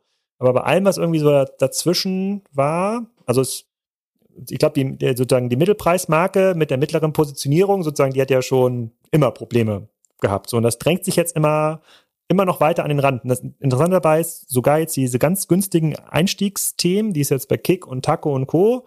gab, da gibt es jetzt ein Logistikkonzept, was sogar die Sachen noch günstiger anbieten kann, ohne dass der Kunde ja, Das wäre auch meine Hypothese, nämlich, dass der, der Markt, also ich wollte dich gerade fragen, wie, wie, wie groß kann Temu werden? Vielleicht magst du auch gleich darauf antworten, aber mein Gefühl ist, der Markt ist irgendwie Kick, Taco, Seemann, NKD, McGuides. Aber das ist, McGuides macht irgendwie 100, also die machen alle ungefähr so eine halbe Million Umsatz im Jahr pro Filiale. Äh, das sind vielleicht wenn man alles zusammen, äh, Woolworth vielleicht und so weiter, dann bist du bei zwei, drei Milliarden in Deutschland ja. im Jahr. Das ist jetzt, äh, und gehen wir mal, davon werden sie auch nicht 100 Prozent bekommen, bin ich mir relativ sicher. Was, was hat Amazon gerade? So 30 Milliarden in Deutschland, ne? Macht Amazon ähm, ungefähr. Ich glaube, das ist, glaube ich, nicht mal GMV. GMV ist sogar größer. Ne? Das ist quasi der, das ist der Nettumsatz. Ähm, so, und dann hast du gerade noch ein paar Anbieter genannt, die in vielen Fällen ja gar kein Online-Konzept haben, weil sie bisher nicht darstellen konnten, dass es sich irgendwie ähm, irgendwie lohnt. Aber ich würde sagen, von diesen 30 Milliarden, die Amazon macht, ähm, kann sich ein Temu-artiges Konzept, das muss nicht Temu sein, das kann auch irgendein anderer Anbieter sein, aber ich würde schon von einem deutlich zweistelligen Milliarden Umsatz ausgehen. In Deutschland? Nur in Deutschland. Obwohl der Offline-Handel sozusagen von denen, die ich genannt habe, wahrscheinlich eher zwei, drei Milliarden ist. Die, also die Nee, die sind größer als Textil zwei, drei, und äh, die sind größer als zwei, drei Milliarden, ganz sicher. Ähm, aber es, das sind ja auch nur die, die uns jetzt irgendwie einfallen. Da wird es ja noch viele, viele mehr geben, so kleine Boutiquen. Aber genau, wenn man die irgendwie alle, wenn man die alle zusammenfasst, reden wir auch von einem äh, 10, 15 Milliarden Markt, der wahrscheinlich noch stationär stattfindet. Ähm, also jetzt nicht Fashion, quasi über alle Produktgruppen ähm, hinweg. Ja, doch, also deutlich zweistelligen Milliardenbereich. Locker. Also auch bis 2030 schon. Also wir müssen jetzt hier nicht nochmal zehn Jahre warten. Ich würde dagegen wetten. Aber, aber ich, ich befürchte, wir werden es nicht rausfinden, weil wir keine Deutschlandzahlen von Themen bekommen würden. Auch, auch das, was wir von sagen Pindodo vermeldet bekommen. Ihr hattet, glaube ich, im Daily Heinemann mal von den sieben Milliarden im Quartal gesprochen. Ähm, einerseits zählt ja das ganze andere Pindodo-Modell, also Group Buying für Agrarprodukte und so weiter, das hochprofitabel ist, das zählt alles da rein. Das heißt, wir wissen nicht, was Timo wirklich macht. Andererseits sieht man auch äh, in, in dem Income Statement, dass die die Ware ja nicht über die Bücher laufen lassen, sondern sie verkaufen tatsächlich eigentlich eine Distributionsdienstleistung. Das heißt, wir können von dem von dem Umsatz eigentlich gar nichts auf GMV. Sein wir, wir haben den mal Umsatz, drei. ja, wir haben aber wir haben ja den, wir haben den Micha Augstein da gehabt mhm. und äh, man, man kommt so ein bisschen an Mengengerüste nach Deutschland schon ran und äh, da war, was war die Timo-Zahl? Ungefähr 200.000 Pakete pro Tag, also pro Werktag in Deutschland. Kannst also sagen das und die sind auch im Hochlau Hochlaufen, aber sagen wir mal 200.000. 40 Millionen im Jahr. Genau, 200.000 mal 300 äh, Tage. Samstag ist ja quasi, zählt ja, zählt ja mit. Und 60 äh, Millionen im Jahr? Genau, 60 Millionen Pakete 20. mal pro Paket 30 Euro, würde ich sagen. 20 gesagt, woher? Ja, ja, aber ja, 20, 20, 30 Euro, dann sind wir schon bei 1,2 bis 1,8 Milliarden. Dieses Jahr schon bei Timo. Das hielte ich. Das halte ich für absolut im Bereich des Möglichen. Also was man sehen kann, ist. Aber auch wenn es nur eine halbe Milliarde ist. Auch wenn es eine halbe Milliarde ist und die haben erst im März bei uns gestartet, wäre es trotzdem krass. Also was man sehen kann, ist, dass die Werbeausgaben bei, bei Pindodo, wenn man davon ausgeht, dass das alte Geschäft nicht mehr so stark wächst äh, und das Temo gerade sagen der Wachstumstreiber ist, könnte man sagen, die mehr Werbeausgaben gehen wahrscheinlich hauptsächlich in Temu. Das hat man ja auch, also scheint auch einer der Gründe, warum dafür zu sein, warum Facebook jetzt so extrem gute Zahlen geliefert hat. Ähm, das, also allein Shein und Temu sagen so signifikant Geld ausgeben in der westlichen Welt. Das, also sie haben im ähm, äh, Herr Heinemann hat mir es äh, netterweise weitergeleitet. Ähm, da gab es eine Analystin, die quasi den im Analyst Call wurde quasi gesagt, dass sie eine erhöhte Nachfrage aus China haben, aber mit Targeting im Rest der Welt. Also das muss letztlich Shein, äh, Alibaba und äh, Pindodo oder Temo sein. Und dass das im Volumen von sagen fünf bis zehn Euro, äh, fünf ja. bis zehn Milliarden, Entschuldigung, äh, ja, US-Dollar im Jahr. Noch andere Marktplätze, die aus China expandieren, ne? Trendyol zum Beispiel, mhm, hier natürlich in der mhm. Türkei, ähm, also jetzt ja zum, zum Teil von Alibaba gekauft, ist ein großer, der größte türkische Marktplatz, aber jetzt mit Alibaba-Technologie und ähm, Konzept es gibt noch ein paar mehr Märkte, aber es wird, es werden wohl die sein. Tatsächlich, also ich kann mir schon in den Mengengerüsten ähm, vorstellen und ähm, ich weiß, das hatte ich dir jetzt im Vorfeld nicht weitergeleitet. Ähm, die ähm, in, in den USA kam 2022 in der De Minimis-Regelung, also Pakete aus, äh, aus dem Ausland unter 800 Dollar, ich glaube 700 Millionen Pakete an, ähm, 2022 schon. Und davon waren Shein und Timu, ich glaube in Summe schon 200 Pakete im, äh, 200 Millionen Pakete im letzten Jahr in den USA. Und seitdem sind die Ausgaben nochmal deutlich hochgefahren. Das wären 4 Milliarden. Ja. Äh, wenn man jetzt grob rechnen würde, die Marketingausgaben mal drei könnte das GMS sein, oder GMV sein, dann würde es ja passen. Und dann würden sie vielleicht dieses Jahr 20 Milliarden weltweit machen. Welt, weltweit? Beide zusammen? Nee, stehen ist größer. Also, du meinst nur Timo jetzt? Nee, Shein will acht, also wird, glaube ich, 28 machen. Also will, glaube ich, 30, aber wird vielleicht 28. Scheint nicht mehr so stark zu wachsen gerade. Ähm, aber ich glaube, Timo könnte wahrscheinlich, ja. Wir werden sehen. Ähm, aber spannend. Aber wir haben, wir haben äh, dem, ähm, dem den Thomas Heilmann gefragt, den Bundestagsabgeordneten, der uns da zum Thema ähm, digitale Gesetzgebung ein bisschen geholfen hat. Äh, den haben wir diese Fragen auch weitergeleitet. Wir hoffen auch, dass sich das in einer kleinen Anfrage übersetzt. Also wie viele Steuernahmen kommen eigentlich nach Deutschland aufgrund wie viele Pakete, Steuernahmen, Zollgebühren kommen äh, äh, nach Deutschland, was bleibt da übrig? Weil das ist, ähm, in den USA wird es ja noch härter diskutiert als in Europa, weil ähm, äh, da gibt es spannende sozusagen Paper, die an den Kongress gehen. Ähm, hast du einen H&M, die zahlen halt ein paar hundert Millionen Zoll äh, in, den U in den USA und ähm, dann gibt es auch so einen Zeile dann für Timo in Shein und da steht halt genau null Dollar ein Einnahmen, so dass das nicht gewollt sein kann vom Staat. Das ist, glaube ich, ähm, klar. Klingt sinnvoll, ja. Lass uns über Spriker reden. Anderthalb Jahre ist es her, seit Folge 400. Wie waren die letzten anderthalb Jahre? Ähm, ich überlege gerade, die Folge haben wir im, genau, 2022, im Juni September 2022. genau, was war da? Da war noch Corona, ist gerade vorbei gewesen. Genau, ich versuche gerade, wenn ich an der richtigen Stelle, an der richtigen Stelle ähm, ähm, einsteige. Also wir haben seit ähm, so seit 2021, 2022 ist quasi in unserer äh, Industrie wird dieser Begriff Composable Commerce eingeführt oder mit dem wir da diskutierten. Das, das beschreibt so ein bisschen ähm, diese Best-of-Breed-Welt sozusagen mit der neuen Gartner-Methodik, wo dann gesagt wird, okay, die ganzen großen Unternehmen müssen jetzt weg von ähm, SAP und Adobe und Co., weil alles irgendwie zusammengeklebt ist in diese in diese Composable-Welt reingehen. Und ähm, da waren wir im letzten Jahr als Leader geführt, auch tatsächlich global. Ähm, und da hat sich, ähm, hat sich gezeigt, dass das gucken sich viele Unternehmen an. Ähm, und wir haben ja eine sehr globale, eine sehr globale Kundschaft mittlerweile, also Kunden aus Indien, aus Australien, aus Südamerika. Ähm, aber die allermeisten Kunden, ähm, die wir auch sehen im globalen Kontext, sind halt bei Weitem noch nicht bei Innovate or Die, sondern sie möchten im Grunde genommen ihr bestehendes Geschäft möglichst effizient auf Online-Kanäle ähm, ähm, verlagern. Also da jetzt quasi mit dem ähm, Alex Briker Pulli, jetzt mach mal was, jetzt hier neue Technologie einführen und los geht's durch die Gegend zu laufen. Deshalb sozusagen, und mit dem Anspruch oder mit dieser Idee sind wir ja vor zehn Jahren mal gestartet. Das ist tatsächlich nicht der Fall. Sozusagen die, die, die, die Probleme, die diese Unternehmen haben, sind eigentlich immer noch die gleichen, seitdem sie ihr ERP eingeführt haben, haben immer noch riesige Probleme, ihre Daten im Griff zu bekommen, haben riesige Probleme, ähm, Komplexität äh, zu managen, alleine Bestände aus verschiedenen äh, Warehouses zusammenzuführen. Das unterscheidet sich gar nicht so groß von den Projekten, die ich bei Otto damals auch kennengelernt, äh, kennengelernt ähm, habe. Also ähm, ist es tatsächlich, ähm, replacen wir viele Altlösungen immer noch ähm, und ähm, sehen hier und da mal, insbesondere in den aufstrebenden, in den aufstrebenden Ländern auch mal spannende neue Greenfield-Projekte, wo man dann hier mal einen Marktplatz baut, da mal äh, da mal Marktplatz baut. In Summe ähm, ist es, glaube ich, immer noch eine sehr, sehr gute Idee. Also der Digital Commerce wächst weiterhin. Den Zahlen, die Forrester und Gartner da irgendwie so abgibt, angeblich der Softwareumsatz, also das, das Geld, was Unternehmen wie Spriker dann geht so im Bereich 20 bis 25 Prozent äh, ähm, pro Jahr. Das ist quasi das organische Wachstum, was man sowieso zeigen muss als, ähm, als Unternehmen. So, das outperformen wir weiterhin. Ähm, und ähm, für uns stellt sich tatsächlich so ein bisschen die große Frage, so what's next in ähm, Europa und what's next in USA. Weil da sehen wir schon, insbesondere jetzt im letzten Jahr, in den letzten zwölf Monaten, dass Unternehmen deutlich ähm, zukunftspessimistischer geworden sind, Investitionsentscheidungen auf, ähm, aufschieben. Also vor allem in diesen beiden Regionen, in vielen anderen Regionen nicht. Da geht es äh, weiterhin relativ stark voran. Äh, und ähm, tatsächlich auch viele große Logos, mit denen wir in der Regel auch, auch, auch arbeiten, mittlerweile ähm, durchgerüttelt werden in ihren Geschäftsmodellen. Also die Frage ist ja, wie, wie geht's den großen Automotive-Unternehmen morgen noch in den USA oder in Europa? Wie geht's den, äh, den großen B2B-Herstellern noch, wenn jetzt äh, auch die äh, Unternehmen in China anfangen, jetzt gute Gabelstapler äh, äh, zu bauen oder in Indien oder in, oder in Vietnam?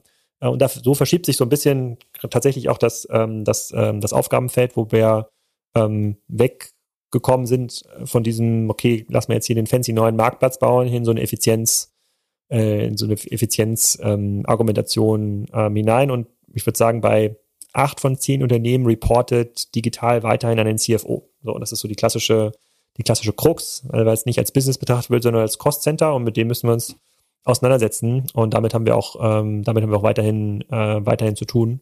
Ähm, wir sind so ein bisschen gebeutelt, was die Börsenbewertung angeht, unserer Peers, ne, BigCommerce, VTEX, Shopify, die haben jetzt ja nicht so riesige Börsenerfolge gefeiert in den letzten, in den letzten zwei, zwei Jahren. So daran äh, bemisst sich natürlich auch so ein bisschen, was Investoren bereit sind, in so eine, in so ein Segment äh, zu investieren, in dem wir, unter, wir unterwegs sind.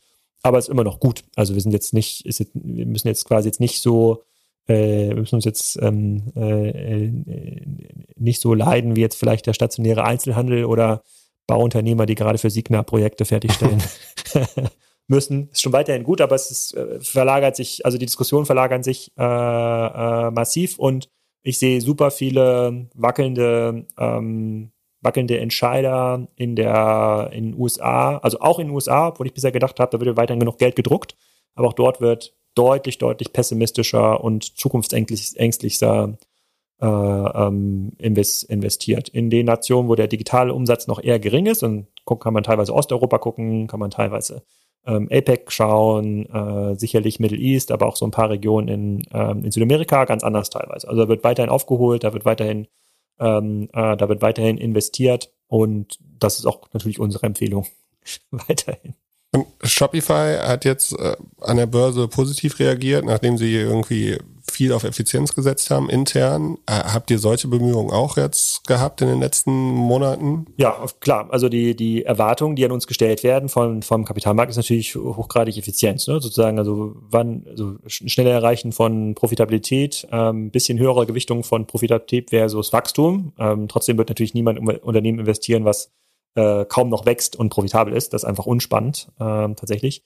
Und, die, und der Markt wächst halt ja weiterhin sehr, sehr, äh, sehr stark. Also es gibt, ja nicht nur Projekte, wo wir dann mal ein SAP ablösen oder ein Adobe ablösen oder ein Salesforce ablösen, sondern es gibt ja viele neue Unternehmen, die diesen Markt hineinkommen und ihre Transaktionen halt zunehmend digital, äh, digital machen. Aber ich wüsste gar nicht, ob es irgendein Segment gibt, was jetzt von Effizienz ausgenommen ist. Vielleicht AI, so, aber ich eigentlich glaube, alle anderen Börsenwerte äh, oder auch Segmente müssen zeigen, dass sie Geld verdienen. Und das geht uns ganz genauso.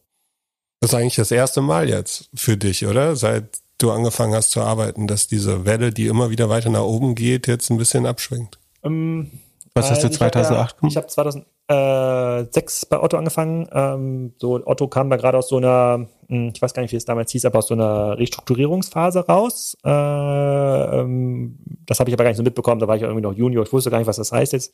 Diese Programme äh, bei neuen Medien lief es eigentlich immer ganz gut. Äh, also der E-Commerce ab, bei der E-Commerce-Abteilung. Ähm, die meisten anderen Sachen, die wir gegründet haben, waren ja immer mit ähm, eigenem Kapital gegründet. Das heißt, da ging es immer ums, ums Geld verdienen. Aber es ist jetzt das erste Mal, dass wir eher in so ein konsolidierendes, äh, in so einen konsolidierenden Markt reinkommen ähm, oder einen Markt, der deutlich langsamer wächst. Und da muss man aber vorsichtig sein. Wir gehen ja immer noch davon aus, dass wir irgendwas im Bereich äh, 40, 50, 60 Prozent wachsen, auch in unserem, auch in unserem Business, unserer Branche. Und klar, wenn du gewohnt bist, über 100 Prozent zu wachsen, dann sind natürlich irgendwie Aussichten dann 40 Prozent oder hey, wenn schlecht von 30 Prozent sind dann nicht so attraktiv, aber es sind immer noch, es ist immer noch massiver Wachstumsmarkt. So und ähm, jetzt kommt ja alles aufeinander. Es kommt jetzt dieser sozusagen der Markt, die Mar der Markt verändern sich, die Unternehmen sind so ein bisschen ängstlicher. So, das ist natürlich auch nicht einfach zu managen, diese ganzen Erwartungen. Ähm, ich bin der Meinung, dass ich durch die ähm, sozusagen mit der Finanzkrise schon irgendwie die ein oder andere Marktphase miterlebt habe, die auch mal ein bisschen schwächer waren, aber viele Mitarbeiter, die wir haben, ähm, die jetzt in den letzten fünf bis zehn Jahren ähm, ausgebildet worden, in den Markt so reingekommen worden, die haben das bisher noch nicht ähm, erlebt. Aber es ist, also es ist nicht schön, aber es ist normal, es gehört nur zu diesem Markt, äh, zu diesem Markt dazu. Ähm, aber ich bin jetzt nicht so E-Commerce pessimistisch. Ich bin schon ein Stückchen Europa-pessimistisch, noch handelspessimistisch grundsätzlich, aber ich glaube, mit den richtigen Konzepten und den richtigen Ideen kann man immer noch extrem viel machen, aber es ist viel komplizierter äh, geworden, man muss viel aggressiver, viel schneller ähm, agieren.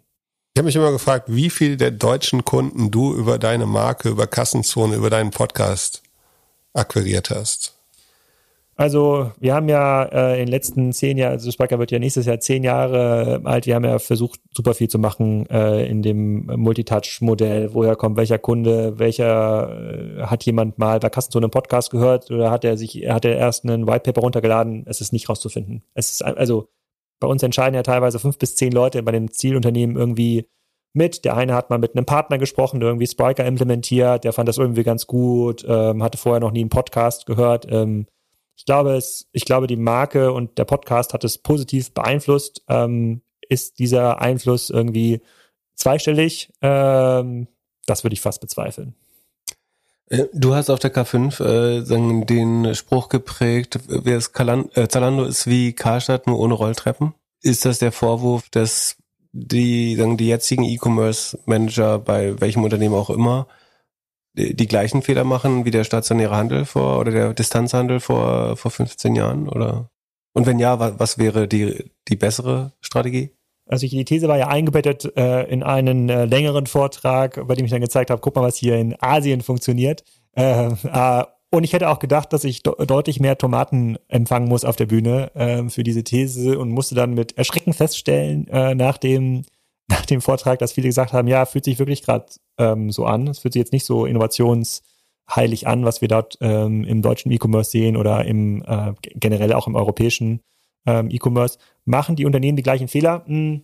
Also ich habe ja jetzt, ich habe ja in meiner beruflichen Karriere habe ich jetzt ja Otto gesehen. So und ich habe jetzt bei Otto konnte ich ja miterleben, ähm, wie wir, wie Ideen im Markt diskutiert wurden. Also Zalando ist ja zu einer Zeit entstanden, als wir bei Otto damals Mirapodo schon hatten und ich kann mich noch an den Chart erinnern, da war Zalando unten rechts irgendwie auf dem Chart und irrelevant, kleiner Inkubator Berlin, Rocket Internet, Mirapodo, äh, klassisches Beraterchart, ne? oben rechts, deutlich größerer Bubble.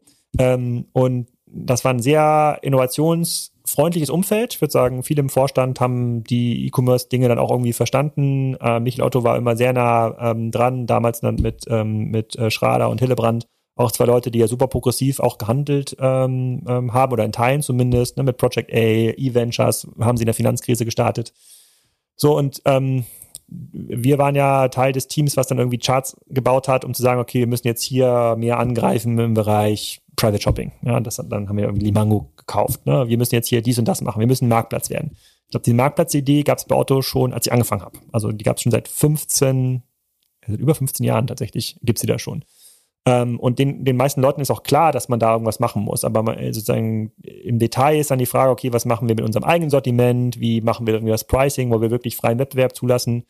Und diese Diskussion, die sich auf dem, auf, die, auf einem PowerPoint-Chart total einfach führen lassen, die ganz klar sind, ist alles egal, wir müssen irgendwie dahin, lassen sich halt in der Realität in so einer großen Organisation total schwer umsetzen. Ich glaube, Salando, wenn man das jetzt mal äh, sozusagen als die nächste Generation E-Commerce-Modell ähm, sieht, dem passiert jetzt genau das Gleiche. Da wird es die gleiche Diskussion geben. Wie machen wir eigentlich, wie, wie steuern, wie incentivieren wir Micro-Influencer auf TikTok, ne, damit die dort unsere Produkte reinhalten. Wie drehen wir jetzt die Supply Chain um, damit wir jetzt auch Ware aus China vielleicht direkt ähm, versenden? Machen wir das jetzt irgendwie vorne auf der Startseite schon? Nee, da haben wir jetzt ja mit den ganzen Marken irgendwie Deals gemacht. Äh, die sind ja schon, die haben, das hat so lange gedauert. Also ich glaube, Zalando ist total klar, dass wenn man daran glaubt, dass dieses Shein, umgetrennte Supply Chain, was auch immer, Modell Vorteil hat, dass man da auch das umdrehen muss. Aber das zu verstehen äh, und, da, und das äh, versus das umzusetzen ist so komplex, dass ich so ein bisschen den äh, sozusagen den Glauben an so radikale Transformationen verloren habe. Also ich glaube, Zalando müsste das machen, indem sie quasi ihr eigenes About You quasi ausgründen, so wie Otto ja die Antwort auf Zalando ja auch mit dem About You versucht hat äh, zu geben. Und ich glaube, die, ähm, ich glaube, die Probleme sind die äh, selben. Ich, dadurch, dass Zalando noch Gründer geführt ist in About You, halte ich die Chancen für größer, da auch was zu ändern. Das ist ganz klar. Ähm, aber ähm, ich bin der Meinung, dass ich bei Auto ein total innovationsfreundliches Umfeld irgendwie erlebt habe und ich war ja auch in der einen oder anderen Vorstandssitzung und konnte ja irgendwie sehen, äh, wie Dinge diskutiert wurden. Klar, ein paar Pfeifen gibt's immer, die Sachen irgendwie nicht verstehen oder die so ein bisschen langsam im Kopf sind, aber ähm, grundsätzlich war es halt immer sehr, sehr positiv. Aber das dann in Umsetzung zu bringen, mega, mega schwierig. So ein bisschen so mit, ähm, in unserem privaten Umfeld, ihr kennt ja bestimmt auch ganz viele Leute, die haben irgendwie einen Job und sind irgendwie ganz schlau und die sagen, hey, wir würden auch gerne einen Podcast machen. Ja, und dann sagt ihr dann, hey, das ist doch ganz einfach.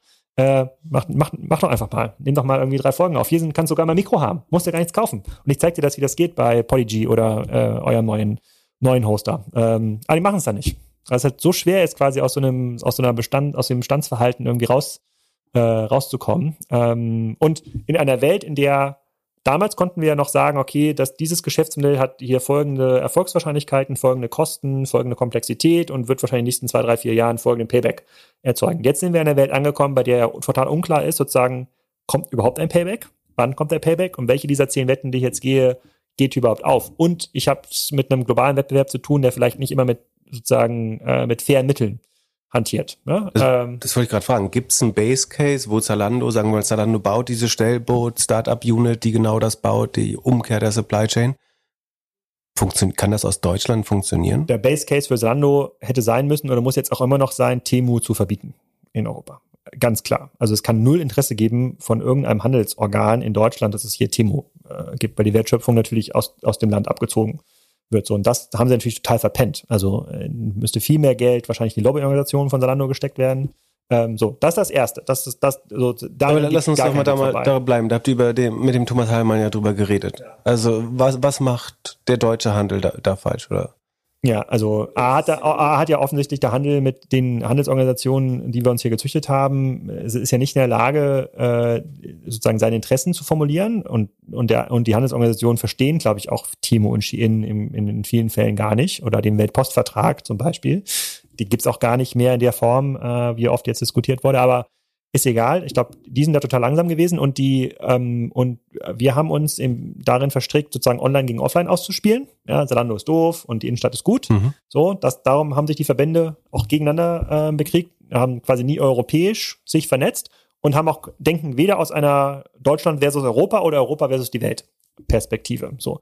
Ähm, da wird es auch keinen Verband geben in kurzer Zeit, der das irgendwie lösen kann. Also muss Zalando als größter europäischer Händler muss das eigentlich alleine lösen. Da muss eigentlich jeden, muss eigentlich eine Abteilung geben, die nichts anderes macht als äh, als ähm, ähm, als Verfehlung im ähm, äh, sozusagen in der in der im E-Commerce-Gesetz nachzugeben, Mehrwertsteuerausweise, äh, sozusagen Sicherheitszertifikate, sozusagen Produkttests, so bis kein einziges Paket mehr aus Lüttich nach in, in, in den deutschen Markt kommt. So. Und das, die, und das hat der Thomas Heilmann ja auch gesagt. Äh, eigentlich sind die Werkzeuge, die wir haben, scharf genug. Aber ähm, wenn wir jetzt mal in die Zalando-Zahlen reingucken, so, wie groß ist die Abteilung, die das macht? Also wie groß ist die Lobbyorganisation? Äh, wie groß ist die Organisation, die sich ähm, ja, wettbewerbsstrategisch mit den anderen Händlern auseinandersetzt und die permanent abmahnt, jetzt mal äh, böser gesagt, wahrscheinlich ist es zu klein. Ja, und um zurückzukommen auf den Base Case, gibt es diesen Base Case? Ja, auf dem Papier, wenn wir jetzt quasi den Strategieworkshop machen mit Robert Gens, klar, auf dem Base Case kriegen, äh, den, auf dem Papier kriegen wir diesen Base Case, denke ich, schon gezeichnet. Habe ich Hoffnung, dass man diesen Base Case radikal genug umsetzt? Dafür müsste ja die Organisation bereit sein, viele Dinge, die sie in den letzten zehn Jahren ähm, geglaubt hat, total gut zu machen, zu verwerfen. Zu sagen, hey, das haben wir jetzt irgendwie gut gemacht mit den ganzen Markenseiten, den ganzen Markenkooperationen, aber wenn äh, Adidas jetzt nicht bereit ist, um direkt aus dem China-Lager zu beliefern äh, zu einem und den Preis zu matchen, den, den Temo da gibt, dann verkaufen wir kein Adidas mehr. Und dann wird es natürlich in der Runde, in der Salando da äh, sitzt, von zehn Menschen acht geben, die sagen, ähm, das finden wir aber doof. Also Peak E-Commerce. Ja, also äh, tatsächlich. Nee, nee, nee, aber in, in letzter Peaks, Konsequenz äh, würde ja der, der Umsatz äh, fast sinken. Wenn du sagst, wir, wir schließen jetzt inzwischen, also du, du implizierst ja, man würde Zwischenhandel, Zwischenhandel ausschließen aus dem Modell prinzipiell. Was ist denn die Alternative?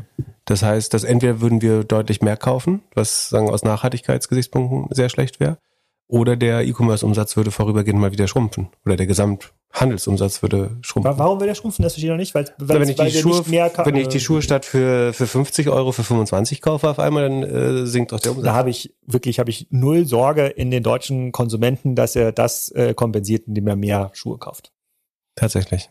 Und Zalando, weil sie der Hauptgeschädigte sind? Oder also ein Otto macht ja auch äh, signifikant Umsatz oder wie gesagt, die, die, die jetzigen Discounter, die, ähm, die stationären. Das sollte grundsätzlich jeder, jeder machen, aber Zalando hat wahrscheinlich das größte Interesse daran und Klar, sie könnten dann äh, äh Salando, für Salando es ja Sinn machen, diese Dachorganisation, diese Lobby irgendwie zu bauen, erstmal Bitkom und die ganzen anderen Verbände zu ignorieren. Okay, wir sammeln jetzt noch ein bisschen Geld ein, wir machen das hier gemeinsam, wir erheben jetzt hier unsere Stimme und hier, das ist hier lieber Kick, das ist dein Job, hier About You, das ist dein Job, Otto hier, das ist dein Job. Kannst du machen, kannst du nicht machen, aber aus eigenem Interesse müssen sie schon mal selber ähm, selber machen. Also eigentlich ist es da dann so, dass die wilden Kreativen von vor 15 Jahren, vor 10, 15 Jahren jetzt auf einmal alle rufen, wir brauchen Regulierung.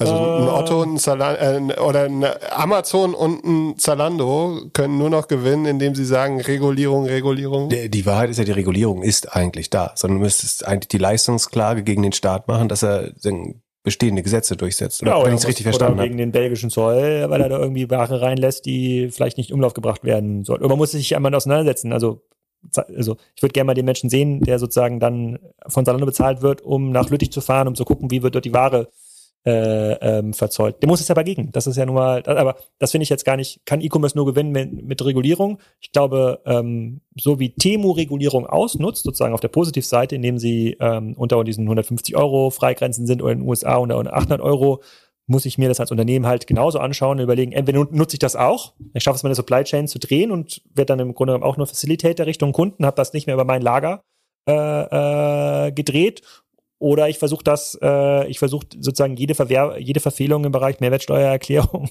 sozusagen auszunutzen, um den Stein in den Weg zu legen. Ich, ich glaube, das ist, das ist Teil des, des, äh, des Instrumentenkastens. Wie sagt Mhm. man Ja, ja. das? Werkzeugkasten, Ja, Teil des Werkzeugkastens. Hat Coca-Cola früher auch schon gemacht. Die haben Leute in die Läden geschickt und äh, haben sie verklagt, wenn sie eine Alternative zu Coca-Cola verkauft haben, ohne Coca-Cola gesagt zu haben. Ja? Also das war deren und lief Business das, vor und wie 100 lief das, Jahren. und wie lief das für Coca-Cola? Äh, damals ganz gut. Ja, siehst du? Ja, und äh, aber äh, ja, beziehungsweise gegen Pepsi haben sie verloren, weil die, die Per- oder gegen einen haben sie verloren, weil der alle seine Mitarbeiterinnen da schon trainiert hat und zeigen konnte, gib dem Kunden, also sag dem Kunden, dass du keine Cola hier hast, sondern dass es was Ja. anderes Und wenn ist. es nicht Zalando macht, äh, wer kann es denn dann machen? Inditex vielleicht noch als großer Mhm. betroffener europäischer Händler, aber Oder sag Best, mal, Bestseller.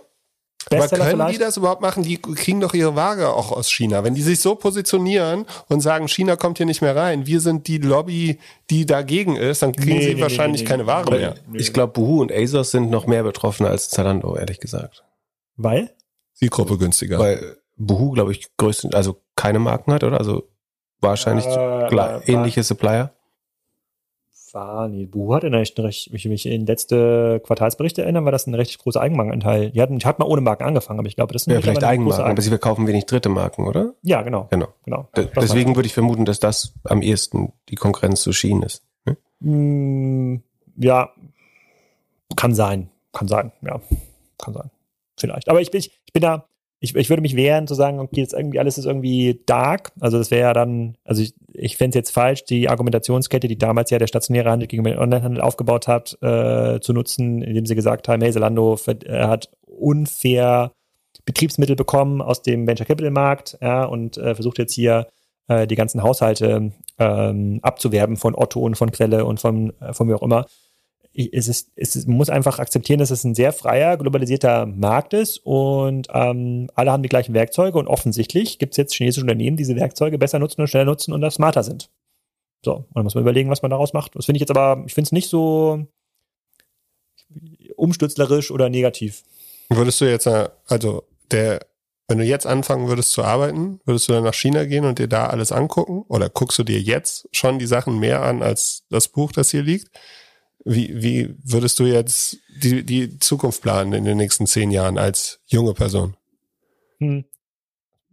Bin ich weiterhin festgehalten im E-Commerce oder kann ich noch was anderes machen als E- als äh, als E-Commerce? Erstmal kurz E-Commerce zum Abschließen und dann Ja, also Ich würde gerne nochmal einhaken, kurz bei, bei, sorry, bei der Sache mit, äh, sie haben alle die gleichen Tools zur Verfügung und die äh, sagen, äh, Shein nutzt sie einfach besser. Ich glaube, so einfach ist es. Ich, ich bin auch sehr bei dem Gedanken, dass was, was eigentlich passiert, ist, dass eine gesamte Wertschöpfungsebene rausgenommen wird. Äh, also das ist eben die Großhandelsebene, wenn du so willst, also oder der Importeur früher. Ähm, Ja. Oder eben die Marke, der Teil, wo die Marke selber die, die Supplier kuratiert und dass das, was früher Handel war, durch Daten ersetzt wird. Eigentlich. Und das, Ja. das, korrekt. und du, du kannst, du kannst alles verknüpfen mit der Belt and Road Strategie, die quasi die Schienen dafür tatsächlich literally geschaffen hat, ähm, dass chinesische Produkte in die Welt innerhalb von Tagen abgesetzt werden können und dass alles, was dazwischen braucht, äh, sozusagen eine Media, Media-Plattform und ein Logistiknetzwerk gibt. Und das hat China gebaut. Das ist damit jetzt hocheffizient. Ähm, das profitiert von ein paar Lücken äh, außerdem. Und ich glaube, es ist also ein größerer Umschwung, als nur zu sagen, also Shein oder Temu spielen ja nicht das herkömmliche Game besser und auch nicht das neue Game besser, sondern äh, es ist einfach eine Wertschöpfungsebene weniger und deswegen sind die Produkte günstiger. Wertschöpfungsebene weniger und sie können sich quasi auf ihren Mutterstaat verlassen als global strategischen Player, der natürlich die Seiden, neue Seidenstraße gebaut hat. Ja. So und die natürlich massiv hebelt. Wie sie da jetzt das subventionieren, das ist immer so ein bisschen so Verschwörungstheorie. Äh, Verschwörungstheorie. Ich glaube, da gibt es gar keine direkten Subventionen, aber Ja, und es wäre es wäre auch 100% rational, das zu subventionieren, weil bisher war die Verteilung so, wenn du einen Schuh gebaut hast, sagen wir mal, so dann haben man vielleicht Wareneinsatz zwei Euro, daraus wurde ein Schuh für 12 Euro gemacht ähm, und der Rest der Wertschöpfung ist im Rest der Welt passiert. Und was jetzt passiert ist, dass 25 Euro Wertschöpfung in China sozusagen äh, passiert. Und wenn man das teilweise sogar subventioniert, hat man netto oder dann komparativ, würde Sven Schmidt sagen, äh, einen, einen deutlichen Gewinn äh, Für China macht das äh, super Sinn, auch dass das Hermes und DRL-Label auch schon in China aufgedruckt wird auf das Paket, dass das quasi keine keine Distributionszentren äh, gibt mehr, weil Pick und Pack in Europa kostet ungefähr so 1 bis 1,50 pro Pick und Pack pro Paketstück. Äh, ähm. Das ist total smart. Und jetzt kann man natürlich überlegen, okay, ja, China hat jetzt diesen Vorteil, aber diese Seidenstraße, die gibt es ja auch für die Unternehmen, die in Europa verkaufen, sozusagen, äh, die können die auch nutzen. Oder sie können überlegen, äh, kann ich andere Produkte bauen, Automotive, und baue die Seidenstraße auch irgendwie anders, äh, auch andersrum. Also kann der Staat ein, ein geostrategischer Player sein. Natürlich ist Europa da viel schwächer aufgestellt als föderales System, als China es irgendwie ist, aber das, ich finde, man darf das, man, man kommt immer relativ schnell in so einen Vorwurf gegenüber Temo und China, aber ich, ich finde, sie haben das einfach extrem smart gespielt in den letzten zehn Jahren. Ich glaube, es ist eher die logische Konsequenz sozusagen eines effizienten Gesamtsystems, dass dass du unnötig, also in, in einer digitalisierten, globalisierten Welt hattest du einfach viele unnötige sagen, Intermediäre, die es genau genommen nicht braucht. Also die, ja, also früher, früher war der Handel sozusagen das Informationslayer zwischen Kunde und Hersteller. Also er hat kuratiert, äh, so ein bisschen die Losgrößentransformation gemacht, äh, bisschen Beratung drumherum. Und das, das brauchst du in der digitalisierten Welt nicht mehr, sondern es kann halt direkt Absatz an Endkunden sein. Es ist einfach insgesamt das effizientere System. Ja. Und natürlich exekutieren diese Player das äh, hinreichend gut. Oder vielleicht auch exzellent. Ähm, aber ich glaube, es ist zu einfach zu sagen, dass, dass ich glaube, sie spielen halt nicht auf dem gleichen Spielfeld wie ein, wie ein Zalando oder also sie machen nicht das, was Zalando macht, besser und auch nicht die, das nächste Level, das strategische Level besser, sondern sie sind quasi in einem anderen, in, einem, in einer flacheren Hierarchie, wenn du so willst, Wertschöpfungs, äh, Gesamtwertschöpfungskette. Mm, das stimmt. Ähm, sie spielen nicht auf dem gleichen Spielfeld, aber sie spielen das gleiche Spiel, so um deine Metapher zu verwenden. Jetzt muss ich als Zalando überlegen, wechseln sie das Spielfeld. Ja?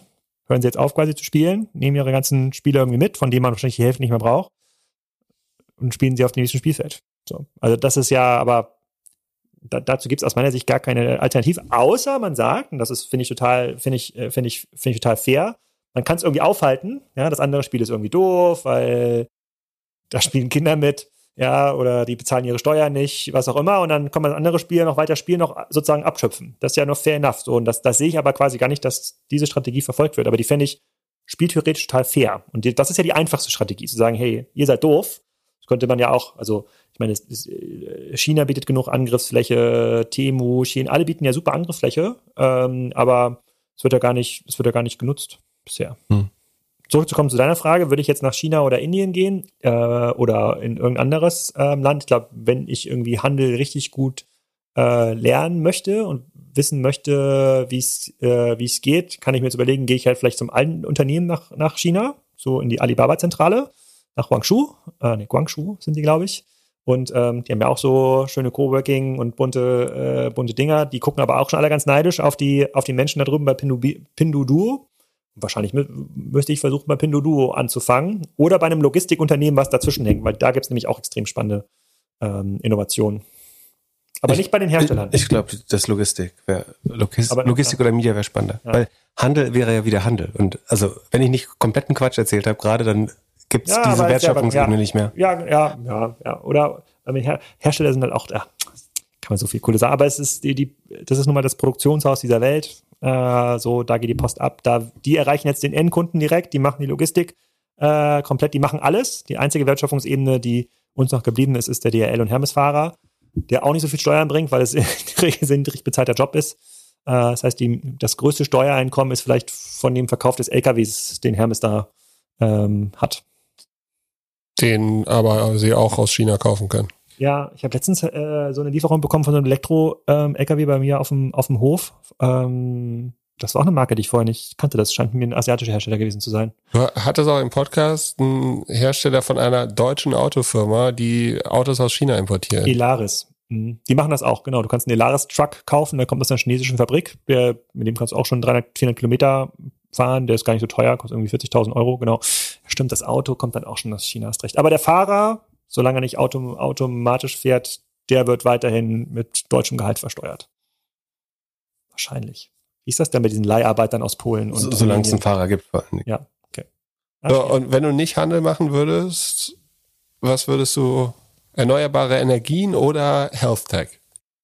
Ähm, Hate finde ich zu krass reguliert, tatsächlich. Ich finde das quasi total schwierig, da, ähm, auch wenn man irgendwie gute Ideen hat, also auch sieht man ja auch in Deutschland, wie schwierig das ist, auch gut, egal ob es Software-Innovation ist, ähm, die dann immer beim Datenschutz irgendwie speichert oder auch eine Produktinnovation, äh, neues Krankenbett oder was auch immer.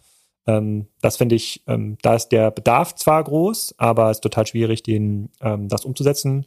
Und im Energiebereich, dadurch jetzt natürlich jetzt irgendwie super nah ähm, dran, dran bin, das fühlt sich irgendwie an wie so ein mega Eldorado. Und ich habe ja in der Energiezone slash Kassenzone, es gibt so ein paar Folgen, die sind da eigentlich in beiden Bereichen ähm, angesiedelt. Gab es ja jetzt auch einige Anbieter, die im Bereich 1, 2, 3, 4 Milliarden Umsatz machen, mit ähm, Renditen im Bereich 10 bis 15 Prozent und 20 Prozent Wachstum. So, da habe ich mir dann während der Podcasts dann überlegt, so, puh, welches E-Commerce-Unternehmen kenne ich denn, was mit diesen Werten ähm, hantieren kann? Das ist irgendwie jetzt gerade ganz cool. Und da passieren ja auch viele digitale Sachen, sozusagen, wie kaufst, wie interagierst du mit dem, mit deinem ähm, Stromanbieter, wie das, was Tibber da gerade baut, äh, wie smart kannst du dein Haus machen und aufgrund der Produktionspreise deinen Verbrauch irgendwie anpassen. Das geht jetzt irgendwie alles gerade gerade los. Also da passiert schon eine ganze Menge. Und es ist eine riesige Industrie. Ich weiß nicht, wie viel von dem Haushaltseinkommen man für Energie zahlt. Das habe ich, äh, was ist denn? Drei, drei bis fünf Prozent. Also inklusive Mineralöle oder? Ja. Hm. Ach so, dann wahrscheinlich fast zehn Prozent. 10, 12 vielleicht. 10 Prozent. Was ist das Miete? 30, 30 Prozent? Ne? Also Miete ist 30. Aber es ist, quasi, ist es in sich quasi ein so riesiger Markt. Ähm, das mhm. finde ich interessant, ja. Aber viel Steuern drauf. Also viel, viel von dem Markt, also viel von dem, was man zahlt, sind ja auch äh, Steuern. Ja. Aber es, es trifft auf jeden Fall die Charakteristik, du hast ja vorhin gesagt, sozusagen lieber ein Markt mit viel Rückenwind, der schnell wächst. Äh, und wenn man überlegt, dass wenn die Fahrzeugflotten elektrifiziert werden, allein das sozusagen ist ja gut für wahrscheinlich zwei, drei Prozent extra Wachstum jedes Jahr, wenn nicht mehr. Ja. Ähm, von daher sollte es, der, sollte der Energiebedarf der Menschheit weiter steigen. Ja. Was hast du sonst noch gelernt bei Energiezone, die letzten 27 Folgen? Die letzten 27 Folgen, genau, es werden jetzt, es werden noch ein paar mehr, mehr, also ich, dass dieser Markt so, also ich glaube, ein Großteil dieses Energieproblems, was wir ähm, ähm, hier haben, ist halt selbst gemacht über Regulierung, also fehlende Preiszonen, zum Beispiel Preisdynamiken, die ja die Europäische Union irgendwie will. Ich finde sogar die Leute, die lange in dieser Branche arbeiten, ähm, handeln erstaunlich ähm, äh, irrational. Also ihr seid jetzt hier in der Region, wenn man da jetzt so schräg gegenüber guckt, da seht ihr so Windräder und wir sind jetzt hier in der, wir sind ja schon im November in der Wintersaison. Von den Windrädern werden wir jetzt, können wir gleich im Fernglas mal gucken, werden wahrscheinlich die Hälfte jetzt gerade schon stehen. So, äh, Windräder, das kann man ja, man kann ja bei Solaranlagen nicht sehen, ob sie jetzt gerade liefern oder nicht. Bei Windrädern werden ja einfach angehalten, damit sie äh, das effizienteste für Windräder. Weil es gerade ähm, keine Verbraucher gibt. Genau. Und hier in Schleswig-Holstein gibt es wahrscheinlich schon 200, 300 Prozent Überproduktion. Den Strom, den kann man, man kann Strom nicht transportieren. Das war für mich so ein sehr großes Aha-Erlebnis. Es gibt diese Kupferscheibe äh, gar nicht. Und trotzdem, wenn du jetzt hier einmal rumfahren würdest um das Wasser, da kannst du zum Stadtwerk Kiel fahren. Die haben ein mega krasses Küstenkraftwerk gebaut, in dem man heute schon Wasserstoff verbrennen könnte. Trotzdem möchte der Geschäftsführer vom Küstenkraftwerk so eine Anlage, Anlegeterminal äh, bauen, äh, in dem dann im Grunde genommen flüssiger Wasserstoff ja, oder Ammoniak äh, geliefert wird ähm, aus anderen Erzeugungsländern. Ja, das kann dann meinetwegen aus Kanada kommen oder aus, aus Ghana. Und hier gibt es schon die Kapazität, ja, und die Kabel sind ja gar nicht mehr so lang, die man bauen müsste, oder äh, für den Hydrolyseur, der den Wasserstoff baut, um das dann anzuschließen. Und dass das noch nicht mal quasi äh, in dieser kleinen Bubble schon funktioniert und dass da so viele irrationale Akteure drin sind aus dieser ehemaligen Monopolstruktur, die ja diese ganze Strommarkt äh, war, das hat mich, das hat mich mega überrascht. Und ähm, deswegen bin ich auch gar nicht jetzt ängstlich, was jetzt weitere Gasmengen und sowas angeht. Also wenn man damals wirklich die, die Sachen macht, die irgendwie Sinn machen, der, der größte Hebel ist der Aus, das äh, Ausrollen von Smart Mietern, sowohl für B2C als auch B2B, also Verbrauch tatsächlich zu, zu incentivieren, sich da einfach, es hat für mich total viele Ängste sozusagen ähm, ähm, ja, gelöscht und hat mir noch deutlichen Aufschwung gegeben, was die Zukunftsfähigkeit von Schleswig-Holstein oder auch MacPom angeht. Einfach, hier gibt es einfach ganz viel Strom und man wird diesen Strom einfach nicht nach Ludwigshafen bekommen. Also wird die nächste große Anlage, die hier irgendwie äh, pro Tonne Kalkerzeugung irgendwie einen Megajoule äh, braucht, die wird irgendwo in der Küste stehen. Warum sind Smart Meter so wichtig? Weil ein Großteil des Strombedarfs, den, oder generell des Energiebedarfs, der lässt sich tatsächlich sinnvoll flexibilisieren. Also zumindest dann, wir haben ja riesige Speicher. Häuser sind zum Beispiel riesige Speicher. So, und damit kann man schon zu, zu Hochzeiten der, der Nachtspeicherheizung hatten wir da quasi 40 Gigawatt Spitzenleistung Speicherkapazität. So, und Wenn man das so ein bisschen abflacht, wenn man das quasi mit der Erzeugung ähm, äh, synchronisiert. Jetzt gibt's irgendwie gerade viel Wind und ein bisschen Sonne, so jetzt kann man die Häuser irgendwie heizen und heute Nacht, wenn es ein bisschen, äh, wenn es vielleicht ein bisschen Flaute ist ähm, und auch sonst die Anlagen nicht so laufen, dann werden jetzt mal die Häuser werden mal rausgenommen und das Auto wird auch nicht geladen in der, in der Zeit. Und damit könnte man wahrscheinlich schon 30 Prozent des zusätzlich zu bauenden Energiebedarfs an Gaskraftwerken schon einfach rausnehmen aus dem Markt. Man müsste das gar nicht mehr investieren. Es müsste dafür auch keine Netzentgelte ähm, erhoben werden. Es könnte deutlich billiger werden ähm, für die Leute. Und das geht aber nur, wenn du eigentlich weißt, was verbrauchst du jetzt und auch ein Incentive bekommst mit deinem Stromtarif, ähm, könnte man auch steuerlich incentivieren, dann zu verbrauchen, wenn Strom gerade einfach günstig zu erzeugen ist. Dann die Waschmaschine an, anzuwerfen oder die meisten Haushalte verbrauchen sehr viel Strom mit ähm, Wassererzeugung. Die haben irgendwie einen Boiler im Keller. Teilweise ein Drittel des äh, Stroms, den sie auch zum Heizen äh, brauchen, wenn man schon so eine Wärmepumpe hat. Die sind alle dumm. Alle Boiler sind dumm. Und das ist ja total einfach äh, zu sagen, hey, ich das Wasser zwischen, das muss zwischen ähm, äh, 21 Uhr und äh, 5 Uhr morgens, muss das nicht auf 65 Grad gehalten werden, lieber Boiler. Das duschen in der Regel keiner und die 150 Liter, drin sind, die reichen wahrscheinlich für zwei Personen auch aus. Also mach mal lieber mittags das Wasser warm. Das geht aber nur mit Smart Mietern. Und dafür bräuchte man noch nicht mehr bessere Boiler. Dann nochmal zwei, drei Fragen ähm, für euch. Wir haben ja zusammen eine Party äh, gefeiert im, ähm, wann war das überhaupt nochmal? Zur, äh, zur OMR, OMR, zur, zur, zur, zur OMR. Davon haben, äh, davon haben auch ein paar Organisationen profitiert, die haben ein bisschen was eingesammelt. Und da ich gesehen habe, wie viele Leute sich über euch auch beworben haben für die Party, liegt ja eigentlich auf der Hand, dass man jetzt irgendwie noch eine eigene Eventreihe äh, machen könnte oder auch andere Doppelgängerprodukte. Wie sieht's damit aus? Also so wie in den Konzernabteilungen auch, diskutieren wir das natürlich regelmäßig. Ähm, also alles, woran man gedacht hat oder denken könnte, haben wir bestimmt schon mal besprochen.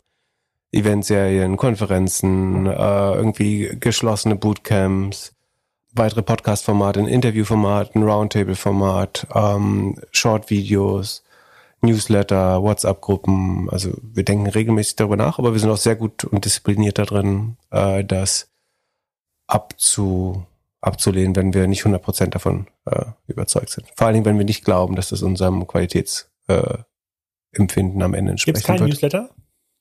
Es gibt, das ist wahrscheinlich sogar relativ weit oben auf der Liste, sagen der, der Sachen, die noch eine theoretische Chance haben. Aber derzeit gibt's den nicht. Würdest du den lesen?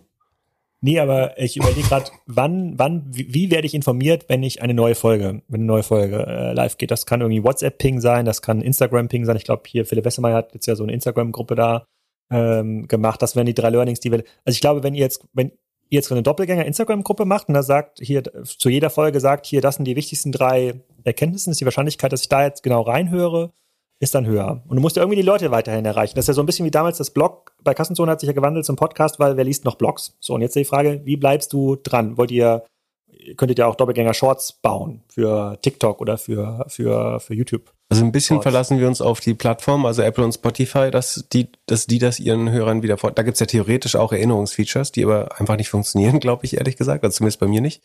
Ähm, also wenn man diese Glocke da anklickt bei unserem Podcast, dann wenn man Glück hat, kriegt man eine Benachrichtigung. Wir haben einen Doppelgänger-Kalender, den kann man äh, aktivieren äh, oder abonnieren, einen Google-Kalender. Äh, wenn man nach Doppelgänger-Kalender sucht, müsste man den finden. Dann kriegt man an den Veröffentlichungstagen um sieben so einen Termin äh, einfach aufs Handy geschossen. Wissen wir, wie viel den nutzen? Äh, können wir, glaube ich, nicht messen, leider nein. Ansonsten, ja, man könnte überlegen, ob es irgendein Push-System noch gibt. Äh, ja. Das ist alles unnötig. Ich glaube, es geht nur um die Qualität im Podcast. Also ich glaube, wir müssen viel tiefer gehen, wir müssen mehr recherchieren, wir müssen mehr erklären. Und diese, also diese, wir haben diese TikTok-Videos auch so ein bisschen ausprobiert und alle setzen irgendwie darauf.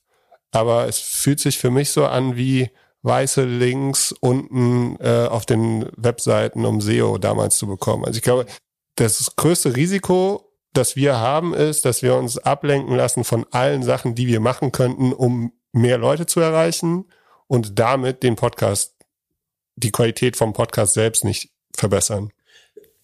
Ich glaube, was weiß nicht, ob es ein Fehler ist, aber was wir machen, ist, wir denken immer an den maximal engageden Hörer schon, sozusagen. Der, der schon so tief drin ist, der oder die, dass sie quasi automatisch wissen, an welchem Tag, also wo das in die Tagesroutine auch schon eingeflossen ist. Das heißt, sie fahren Mittwoch und Samstag früh zur Arbeit oder Mittwoch zur Arbeit, Samstag gehen sie mit dem Hund raus oder gehen zum Bäcker oder was auch immer und die wissen jetzt, also die wird, denen würde auffallen, wenn der Podcast nicht da ist.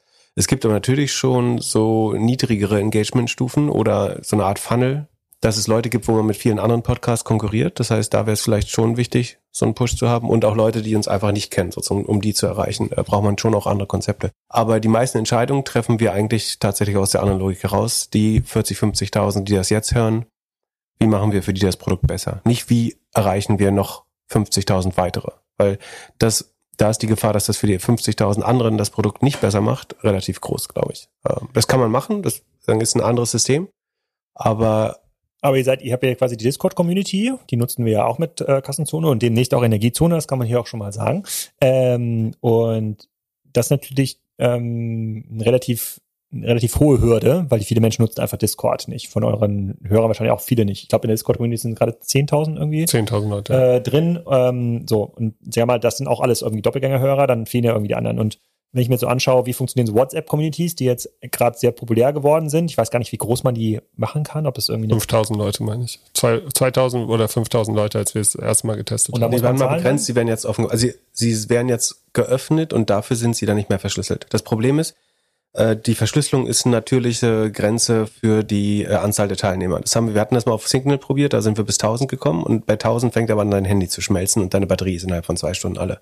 Einfach weil du ja sagen 1000 mal 1000 Peer-to-Peer-Verschlüsselung hast, theoretisch. Ah. Weil, wenn alle schreiben können. Wenn es ein Broadcast-Channel ist, der unverschlüsselt ist, also wo ich an beliebig viele Leute ein, in eine Richtung Sendung äh, senden kann und das nicht verschlüsselt sein muss, dann kannst du fast unbegrenzt viele äh, da reinmachen. Ich glaube, dass die 5000 sind deswegen jetzt auch gefallen, wenn ich mich richtig erinnere. Okay. Aber ah, das finde ich auch auf jeden Fall spannend. Okay, erstmal also keine neuen, keine neuen Produkte außer euer Kernprodukt noch besser machen.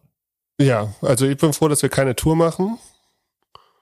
Ich bin froh über viele Sachen, die wir nicht machen. Newsletter ist immer mal wieder Thema. Aktuell denke ich hauptsächlich Qualität im Podcast verbessern und vielleicht irgendwas CRM-mäßiges. Aber ein plumper Newsletter wäre mir zu, da bin ich auch nicht der richtige Konsument für. Aber also. Nee, aber ich glaube, Newsletter gar nicht so um das, sondern Newsletter hier, hier ist eine neue Folge, das waren die, das waren die fünf, äh, fünf also Kapitelmarken, die ja automatisch erzeugt werden, wenn ihr das bei Auphonic oder so hochlädt. Mhm. Mehr nicht. Da kann man dann quasi auf die Kapitelmarken drücken im Newsletter. So, dann alte Outlook-Menschen wie mich würde das da deutlich besser erreichen. Wäre eine Option, sozusagen das Produkt noch mehr convenient zu machen. Ja. Könnte man wahrscheinlich auch automatisieren. Also müsste man wahrscheinlich gar nicht irgendwas manuell machen. Es gibt wahrscheinlich irgendein Tool, was dann eine Schnittstelle mit äh, Newsletter-Tool dann Und jedes sogar Mal. Gut messbar sogar. Dadurch, dass du die Links ja tracken könntest, wäre es sogar gut messbar. Okay. Dann äh, zwei wichtige Fragen habe ich aber noch. Äh, ich weiß gar nicht, wie viele Hörer noch dran, äh, dran sind. Was würdet ihr euren Kindern empfehlen, äh, nach der Schule zu machen? Es gibt eine Schulpflicht. Das lässt sich in Deutschland erstmal nicht aushebeln. Sollen die nach studieren? Wenn ja, wo? Oder was sollen sie sonst machen? Ich, ich frage deshalb, weil ich vor kurzem eine Diskussion hatte mit ähm, einer Tochter eines guten Freundes, die hat gesagt, die will bald Jura studieren. Also bald im Sinne, die ist jetzt bald 14. Ähm, da meine ich, ja, das ich glaube, das ist auch einer der Bereiche, sozusagen, wo Textsynthese einfach sehr, sehr dominant sein wird, was halt AI gut kann. Ähm, ist vielleicht, gibt es irgendwie schlauere äh, Studiengänge und dann hat sie gefragt, ja, was denn? Und dann, äh, und dann habe ich gesagt, weiß ich gar nicht. Aber was die, AI ja nicht kann, ist selber die Wahrheit. Äh, also du brauchst vielleicht, du brauchst nicht mehr den Schreiberling oder die, die äh, Redakteurin in der Zeitschrift, aber du brauchst den Reporter vor Ort ja noch. Also was vor Ort passiert, kann die AI ja im Moment sagen noch nicht rausfinden. Dann Könnte sie nicht einfach mit einer Drohne irgendwo langfliegen? Ja. Oder Bilddaten auswerten von Handys. Aber es, sie, sie kann nicht den, sie kann nicht den, den Außenminister interviewen. Ja, gut, der, da kann sie theoretisch auch, doch. Ja, schwer. Ähm, also ich würde, ich habe also heute ein hab 15, 16-jähriges Kind, was jetzt relativ smart ist, was sagt so, okay, wo geht eigentlich die Reise dann nach dem Abitur? Abitur ist, was macht man das? Nee, heute ist wieder 13-jähriges Abitur, ne? Also wie die Reise nach 18 Jahren. Die Frage ist ja, mit welchem Recht glaubt man, dass man das besser weiß als die Intuition des Kindes? Ja, ich würde also sagen, studier BWL. Das Kind frag dich erstmal. Genau, ich würde sagen, studier BWL mit der Hoffnung, dass es eh das nicht machen möchte, was ich dem Kind empfehle. Okay, also eine Art Studium Generale, mit dem man sich alles offen hält. Das wäre quasi dein. Ja, aber mach es nicht, sondern mach, also eh, meine Empfehlung ist, mach BWL, damit es auf keinen Fall BWL macht. Okay. Mhm. Ich würde ich würde es auf keinen Fall bevormunden, aber ich würde glauben, oder ich würde Begeisterung versuchen dazu zu wecken, ein wissenschaftlich, also ein naturwissenschaftliches Fach zu belegen, weil ich glaube, dass unter anderem durch AI da so viel Durchbrüche in Zukunft noch geschafft werden. Also egal, ob du irgendwie Chemie, Physik, äh, Quantenphysik, Me Medizin äh, nimmst, ich glaube, du wirst mithilfe von AI, ich glaube, es wird viel zu wenig betrachtet. Also wir denken wieder, wo sind, wo kriegen wir als erstes ein bisschen Effizienz oder mehr, mehr Output raus durch AI? Aber wie AI Wissenschaft beschleunigen wird, das ist komplett unterschätzt. Also wie manuell Laborprozesse heute sind oder die, die Auswertung. AI wird quasi der, der Taschenrechner, den die Biologie nie hatte. Ja, das ist eine gute Analogie, glaube ich. Also weil die Laborprozesse sind super manuell oft. Äh, Auswertung von Studien sind Menschen eigentlich. Die Analogie ein übrigens geklaut aus einem äh, Facebook-Meme, wo eine Lehrerin gesagt hat, dass man AI nicht verbieten soll, sondern man muss verstehen, wie bei Mathe, der Taschenrechner in der Mathematik in der Schule hat dazu geführt, dass die Leute einfach viel kompliziertere Aufgaben ja. lösen konnten. Ja. Und so, ja. so beschreibst du ja gerade AI. Genau. Ähm, also ich würde, ich glaube, dass das, was einen großen Impact haben kann. Aber wenn, sagen mein hypothetisches Kind sich was anderes aussucht, dann ich glaube nicht, dass der, das Studium den, den Weg 100 Prozent äh, vor, vorzeichnet, ehrlich gesagt. Nee, das würde ich mir nicht, aber würde ich irgendwas studieren, was total, also würde man heute noch jemandem empfehlen, Mediendesigner zu werden? Quasi ein Job, der ja quasi durch eigentlich fast 50 Prozent der AI-Tools jetzt rauskommen, ist ja alles Tools, die das ersetzen oder neu machen. Ja, aber nur wenn man glaubt, dass äh, die Person ein außerordentliches Talent dafür hat. Ich glaube, dann ist AI äh, Fiverr hat gerade, ich habe heute äh, auf äh, LinkedIn eine Kampagne gesehen von Fiverr, das ist dieser Marktplatz für, ja. für, für sagen, einfache ja, Jobs wie Mediendesign zum Beispiel. Und der neues äh, Plakat sind quasi so, ich würde mal sagen, typische Freelancer-Profile drauf und dann steht so AI took my job und dann ist so ganz klein darunter to the next level. Ähm, also wenn man glaubt, dass man so eine to the next level Person äh, hat, dann wird, ist es glaube ich rational, das weiter zu empfehlen. Äh, aber für die, die Mehrheit der Mediendesigner sagen, wird wahrscheinlich weniger Bedarf sein in Zukunft. Mhm. Also wenn du nur Mittelmaß bist, musst du gar nicht mehr studieren. Ich würde kürzer, ich würde raten, kürzer zu studieren. Erstmal kürzer zu studieren, dann schnell versuchen, äh, in eine praktische Anwendung zu kommen und eine Passion zu entwickeln.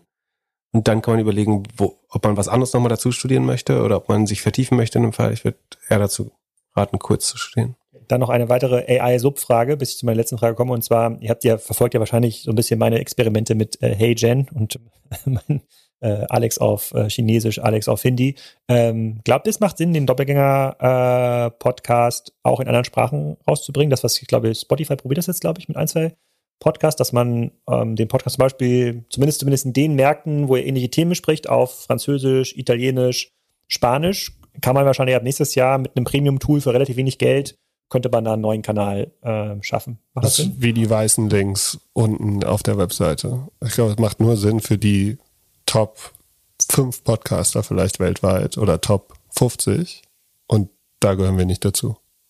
Würde ich auch sagen, hartes Nein. A, glaube A, glaube ich, die technische Capability wird nicht da sein. Äh, so, so, wie, es nicht. so wie wir in unserem Podcast reden. Äh, ich glaube, ein Goethe-Werk zu übersetzen ist relativ einfach oder einen wissenschaftlichen Text. Äh, unser Kauderwelsch aus Englisch, aus Fachbegriffen, aus Deutsch ist, glaube ich, schon nochmal deutlich schwerer. Und ich glaube, es kommt nicht die Qualität dabei rüber. Also die Frage ist, wofür? Du könntest sagen, wir machen das unter einer anderen Brand, also wir machen eine Spam-Brand, weil das ist meine Definition von Spam. Du schaffst was sagen, was sehr wenig Qualität hat, was nicht perfekt sein muss. Und dann sagst du, das heißt halt nicht mehr Doppelgänger, sondern das heißt dann, keine Ahnung, Two Dudes Tech-Podcast äh, für, für den Rest der Welt. Ähm, und dann kann da meinetwegen auch Spotify-Werbung, wir suchen uns nicht mehr die Werbetreibenden aus, sondern es ist dann Spotify-Werbung und ist voll automatisiert und lässt man laufen und schaut, ob man damit Geld verdient. Aber ähm, ich glaube nicht, dass es annähernd so erfolgreich sein. Also Nee, je, je länger ich darüber rede, desto noch, noch weniger Sinn macht. Ja, die, also die, die, die, Beispiele, die es jetzt gab von Spotify, waren also ich habe, wurden ja in Spanisch übersetzt. Ich habe es zum Spanier geschickt. Der hat mir zurückgeschrieben, ja, es hört sich so ein bisschen an, wie wenn ein Portugiese Spanisch mit einer Computerstimme spricht. So, also was war hier, was war das? Joe Rogan, Joe Rogan beispielsweise und, und drei, vier andere von den großen. So, also das wird natürlich immer besser, aber ja, ich glaube, es ist eher eine Ablenkung, die man nicht machen kann. Die, die Frage ist halt jetzt für dich ist und Spriker ist ja von einer deutschen, europäischen Brand zu einer internationalen Brand geworden. Frage wäre, wie wirst du zu einem guten Interviewer in Native Englisch so und und kann die AI dir dabei helfen? Also ist es eine Möglichkeit, dass du einen Zoom Call machst oder ein ein Recording mit einem amerikanischen CEO und der auf einmal nicht das Gefühl hat, dass du ein Deutscher bist, sondern dass ihr irgendwie auf dem qualitativ gleichen Level Englisch spricht? Ja, da, da habe ich aber das ist für die ich würde sagen, das ist für die Qualität für die Qualität nicht auch sekundär wichtig. Da habe ich auch eine andere Strategie äh, entwickelt und zwar ähm, es gibt jetzt eine Nachfolge von dem E-Commerce-Buch. Ich schreibe jetzt ein Buch über Plattformökonomie und das wird es quasi ähm, für jeden Markt in einer eigenen Version geben. Das, das quasi die, die, die Geschäftsmodelle, die man in Brasilien betrachtet aus Plattformen, sind dann erstmal andere, die wir in Deutschland betrachten. Es wird eine Version in, äh, in Italienisch geben, jeweils mit Co-Autoren, die da ein bisschen kuratieren, so welche Modelle sind das. Ähm, und ähm, das wird, also ähm, zumindest stelle ich mir das so vor, das wird dann quasi erstmal AI grob übersetzen, Arabisch, Italienisch, Portugiesisch, was auch immer. Da muss nochmal Native einmal drüber lesen, das ist natürlich deutlich einfacher geworden. Und so schaffe ich erstmal Glaubwürdigkeit in diesen, in diesen Märkten. Da, da ist natürlich das Glück mit Spriker und mit dem Business, was wir machen, dass es in jedem Markt irgendwelche Leute gibt, die wir kennen, die Bock drauf haben, die auch E-Commerce-Experten ähm, sind. Also sollte hier jemand zuhören aus der Verlagswelt, der dabei helfen möchte, äh, sowas zu automatisieren, diese Übersetzung. Ich stelle mir quasi vor, es gibt jetzt einen neuen spannenden Markt, Frankreich, ja, dann dann gibt es quasi das Buch schon in der Basisversion, dann kommen aber noch zehn französische Geschäftsmodelle drüber und nochmal ein bisschen in, der Text wird nochmal ein bisschen angepasst. Das muss eigentlich ein Projekt sein, was innerhalb von zwei Wochen fertig ist. So, und ist das Buch dann draußen. Ich glaube, das ist auf jeden Fall der bessere äh, Approach, weil es hängt eben doch viel zu sehr davon ab, wer was sagt und nicht nur, was man sagt. Äh, und unsere Street Credibility in Portugal ist halt einfach sehr niedrig. Und äh, sagen, ohne dich jetzt so nahe zu treten, ich glaube, ähnliches ist bei dir der Fall, auch wenn du sagen, an deinem internationalen Renommee hart arbeitest, aber ähm, ich glaube, man muss sich dann letztlich lokaler Größe, Größen oder lokaler Prominenz bedienen, äh, um die entsprechende Relevanz zu finden. Ähm, ich glaube, gerade sagen, durch die europäische Kleinstaaterei ist es relativ schwer. Okay. Dann letzte Frage. Ähm was gibt euch Hoffnung, dass es 2024, 2025 in Europa besser wird, dass der Aufschwung wiederkommt? Zyklizität. Also das, äh, ich glaube, wir sind gerade äh, in einem, sagen, eine Mischung zwischen Kater von einem absoluten Exzess, äh, den es vorher gab durch billiges Geld und, und durch Corona-Effekte. Ich glaube, dass, ob das jetzt 24, 25 schon sagen, voll wieder eintritt, das ist die Frage. Es kann vielleicht auch ein halbes Jahr oder Jahr noch länger dauern. Sind die Phasen nicht immer sozusagen hoch, Unterphasen, aber nicht sieben Jahre? Ich glaube nicht, dass Deutschland oder Europa gerade in einem strukturellen äh, Decline ist gerade. Ich glaube, das ist das ist anderen Ländern gerade langfristig, also ganz langfristig, ja vermutlich. Ähm, das ist aber dann fast jede westliche Gesellschaft. Ich glaube prinzipiell, dass bessere Jahre kommen.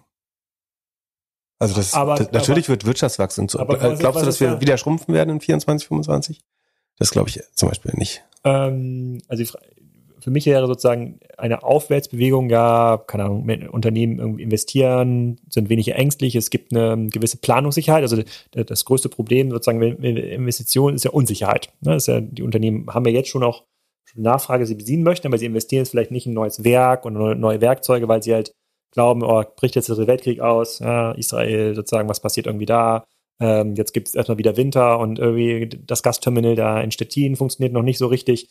Whatever. Solche Sachen gibt es dann und diese Unsicherheit führt halt ähm, äh, dazu, dass es so eine, so eine, so eine, so eine Teufelsspirale gibt. Und sehe ich, dass 2024 viele dieser Unsicherheiten weg sind? Nee. Also ich glaube, dass eher Unsicherheiten dazukommen und wenn mehr Unsicherheiten dazukommen, dann sind wir in dieser, sind wir weiterhin im Abschwung und nicht im Aufschwung. Was du ja beschreibst, also kommt irgendwann ein Aufschwung? Ja. Sehe ich einen Aufschwung 2024? Nö. Aber lernen wir nicht mit dieser Unsicherheit sofort klarzukommen oder sehr schnell klarzukommen? Ich glaube, diese, diese äh, Ripple-Effekte, ähm, die ja jetzt erst in den Unternehmen irgendwie ankommen, Jobs werden irgendwie gestrichen, ähm, Aufträge von Industrieunternehmen werden zurückgezogen, äh, so dass dann irgendwie Vorprodukte bei BASF dann wieder abbestellt werden. Das kommt jetzt erst eigentlich an in den Unternehmen, das ist noch gar nicht irgendwie eingepreist. Ähm, deswegen glaube ich, sind wir noch immer mitten im Abschwung äh, und noch lange nicht im Aufschwung. Geht es uns irgendwie besser als anderen westlichen Nationen? Ja, glaube ich, glaube ich schon. Ähm, aber mich würde jetzt erstmal nur ganz konkret interessieren, seht ihr quasi Anzeichen aus euren Gesprächen, aus äh, sozusagen mit denen ihr mit anderen Unternehmern führt, dass es irgendwie, hey, da wird wieder investiert, hey, die, die, die, die acht Milliarden pro Tag, pro Woche, die in den USA irgendwie an Geld gedruckt werden, ich glaube, pro Woche oder pro Tag vielleicht sogar, ja, also, äh, führen dazu, dass die Unternehmen dort sagen, scheiß drauf, komm, ich äh, baue jetzt hier die riesige Solaranlage. Also einerseits ist es ja ein rein psychologischer Effekt. Ne? Also sagen, die, der E-Commerce kommt gerade wieder zurück, äh, weil die Konsumenten weniger Inflation spüren oder erzählt bekommen und äh, deswegen gibt es da schon, man sieht bei einzelnen Anbietern ja jetzt so ein vermeintlich lokales Minimum, was durchquert wurde. Das heißt nicht, dass ein weiteres noch kommen kann, aber erstmal sieht es so aus, als würde es sich erholen. Ähm, und das andere ist die, dieser Sicherheitsunsicherheit, also natürlich ist Unsicherheit sozusagen das absolute Gift. Ähm, aber wir haben ja vor allen Dingen gelernt, wie man sich irren kann über vermeintliche Sicherheit. Also das, wenn du jetzt zum Beispiel den Strompreis als ein Übel ausmachen willst, der war halt sagen mit mit einem einfach nicht nachhaltig tragfähigen Konstrukt gekauft, nämlich billigen russischen Gas und sich jetzt zu beschweren, dass wir jetzt also die Fehler, warum warum jetzt Strom zu teuer ist, warum jetzt die deutsche Wirtschaft nicht konkurrenzfähig ist, die die liegen ja nicht in den letzten in den letzten 18 Monaten, sondern äh, die die liegen ja definitiv in der Zeit davor. Also als als wir Gas so günstig kaufen konnten, dass kein Anreiz gab, die äh, noch mehr äh, Erneuerbare äh, auszubauen, kein Anreiz gab, eventuell Atomkraft weiter zu erforschen, kein Anreiz gab, unsere äh, industriellen Prozesse effizienter zu machen. Ich finde es einfach, das sozusagen komplett in die jetzige Zeit sozusagen zu verlagern, das Problem, weil entstanden ist das in der vermeintlich sicheren Zeit davor, wo wir einfach strategisch äh, sehr, sehr schlechte Entscheidungen getroffen haben. Ja. Also ich, was mir Sicherheit geben würde, also das ist jetzt auch nichts, was in dieser Folge noch besprechen könnte, wenn das, was du jetzt ähm, beschrieben hast, wenn man das jetzt übersetzen würde als eine Art Deutschland-Vision, man sagen könnte, okay, wir keine Ahnung, werden jetzt quasi energieunabhängig, relativ zügig, das sind jetzt die Mittel dazu, das ist der Weg dahin. Das ist ja nur ein Thema. Energie ist ja nur ein Thema. Oder äh, Defense kann ein anderes Thema sein. Gesundheit kann wieder ein drittes Thema sein. Und das würde dann quasi so viele Investitionsvektoren aufmachen in so viele Industrien, in die Deutschland noch stark ist, dass es dann dass sich das wieder umdreht. Dass Leute sagen, okay, da gibt es, das sind ganz viele Opportunitäten, da mache ich irgendwie mit, äh, hier kann meine Firma irgendwie äh, teilhaben, wenn ich jetzt hier bei irgendwie Karstadt den Job verliere, weil Benko da jetzt die Kredite nicht mehr zahlen kann, macht gar nichts. Ich kriege ja schon fünf Anfragen für den, keine Ahnung, für eine, für eine andere Industrie. Ich glaube, da, ähm, da sind wir aber noch nicht. Also die Vision bekommen wir politisch irgendwie entweder nicht vorgebeten oder nicht verkauft. Das kann sie keiner äh, glaubwürdig vertreten aus der Ampelregierung. Aber ich, ich glaube, das Potenzial wäre total da. Also es ist tatsächlich, es ist psychologisch. Es ist quasi nicht, ähm, es fehlt uns jetzt quasi nicht an diesen oft beschriebenen fehlenden Produktionskapazitäten. Also es ist noch genug Wissen da, es sind genug Ressourcen da, sozusagen wir sind attraktiv genug, äh, sozusagen wir sind sicher äh, genug, der Meeresspiegel ist noch tief genug, auch wenn das hier vor zwei Wochen anders aussah, kurzfristig. Äh, ähm, aber also, wenn es das geben würde, also diesen Zug nach vorne, ähm, das, was wir jetzt gerade in Indien sehen, die aus so einer sozusagen, die haben ja quasi äh, vier Dekaden sozusagen mit sich zu kämpfen gehabt. Und jetzt haben sie jetzt seit acht Jahren äh, sozusagen eine Regierung, ein bisschen Sicherheit und diese Vision für sich entwickelt. Ähm, das ist alles sehr viel Binnenwirtschaft und erst Real Estate-Nachfrage ähm, auch. Aber das führt halt dazu, dass so ein Land so richtig nach vorne kommt. Und äh, Substitution, Verlagerung von chinesischer Produktion nach, in, also wir versuchen es ja so ein bisschen zu dekoppeln von China, vorsichtig.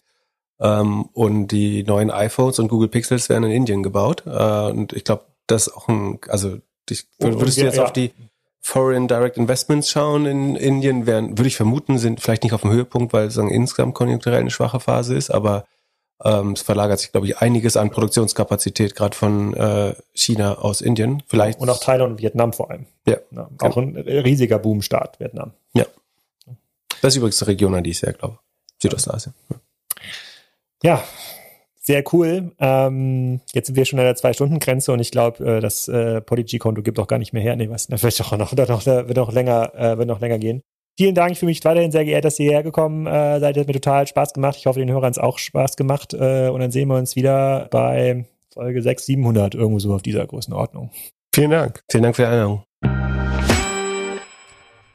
Vielen, vielen Dank. Nächste Woche geht's dann weiter mit, ähm, muss ich mir überlegen, jetzt muss ich mich hier mit Caro mal abstimmen, wer eigentlich wann aufnimmt. Aber ich glaube, nächste Woche geht My Second Year Live ist ein ähm, interessantes Handelsmodell rund um Hörgeräte, also wieder so eine kleine Nische, in die ich mich mal reinversetzt habe. Ähm, aber auch ein Monthly Heinemann ist geplant und viele, viele anderen, viele andere Folgen. Bleibt gerne dabei, gibt mir gerne Feedback, gibt Caro auch gerne Feedback, die jetzt häufiger auf diesem Kanal ähm, auftaucht. Und ja, vielen Dank nochmal an euch, an die vielen Hörer, dass es euch so gut gefallen hat, dass es hier tatsächlich für 500, 500 Folgen schon gereicht hat. Ähm, ihr könnt helfen, indem ihr diesen Podcast jetzt nach Folge 500 doch endlich bei iTunes bewertet oder bei ähm, Spotify auf dieses kleine Sternchen äh, drückt. Jede Bewertung hilft und empfehlt es gerne euren Freunden. Ihr könnt euch mit mir unterhalten, entweder per E-Mail auf alex.kassenzone.de oder im Discord-Forum. Da haben wir so ein Unterforum bei den Doppelgängern www.kassenzone.de slash Discord. Da könnt ihr euch einfach einloggen und ähm, da gebe ich, stehe ich Rede und Antwort zu den einzelnen Folgen meistens, wenn ich nicht vergesse reinzuschauen. Aber es klappt in der Regel. Erstmal schönes Wochenende euch oder schöne Woche, wann immer ihr auch diesen Podcast hört.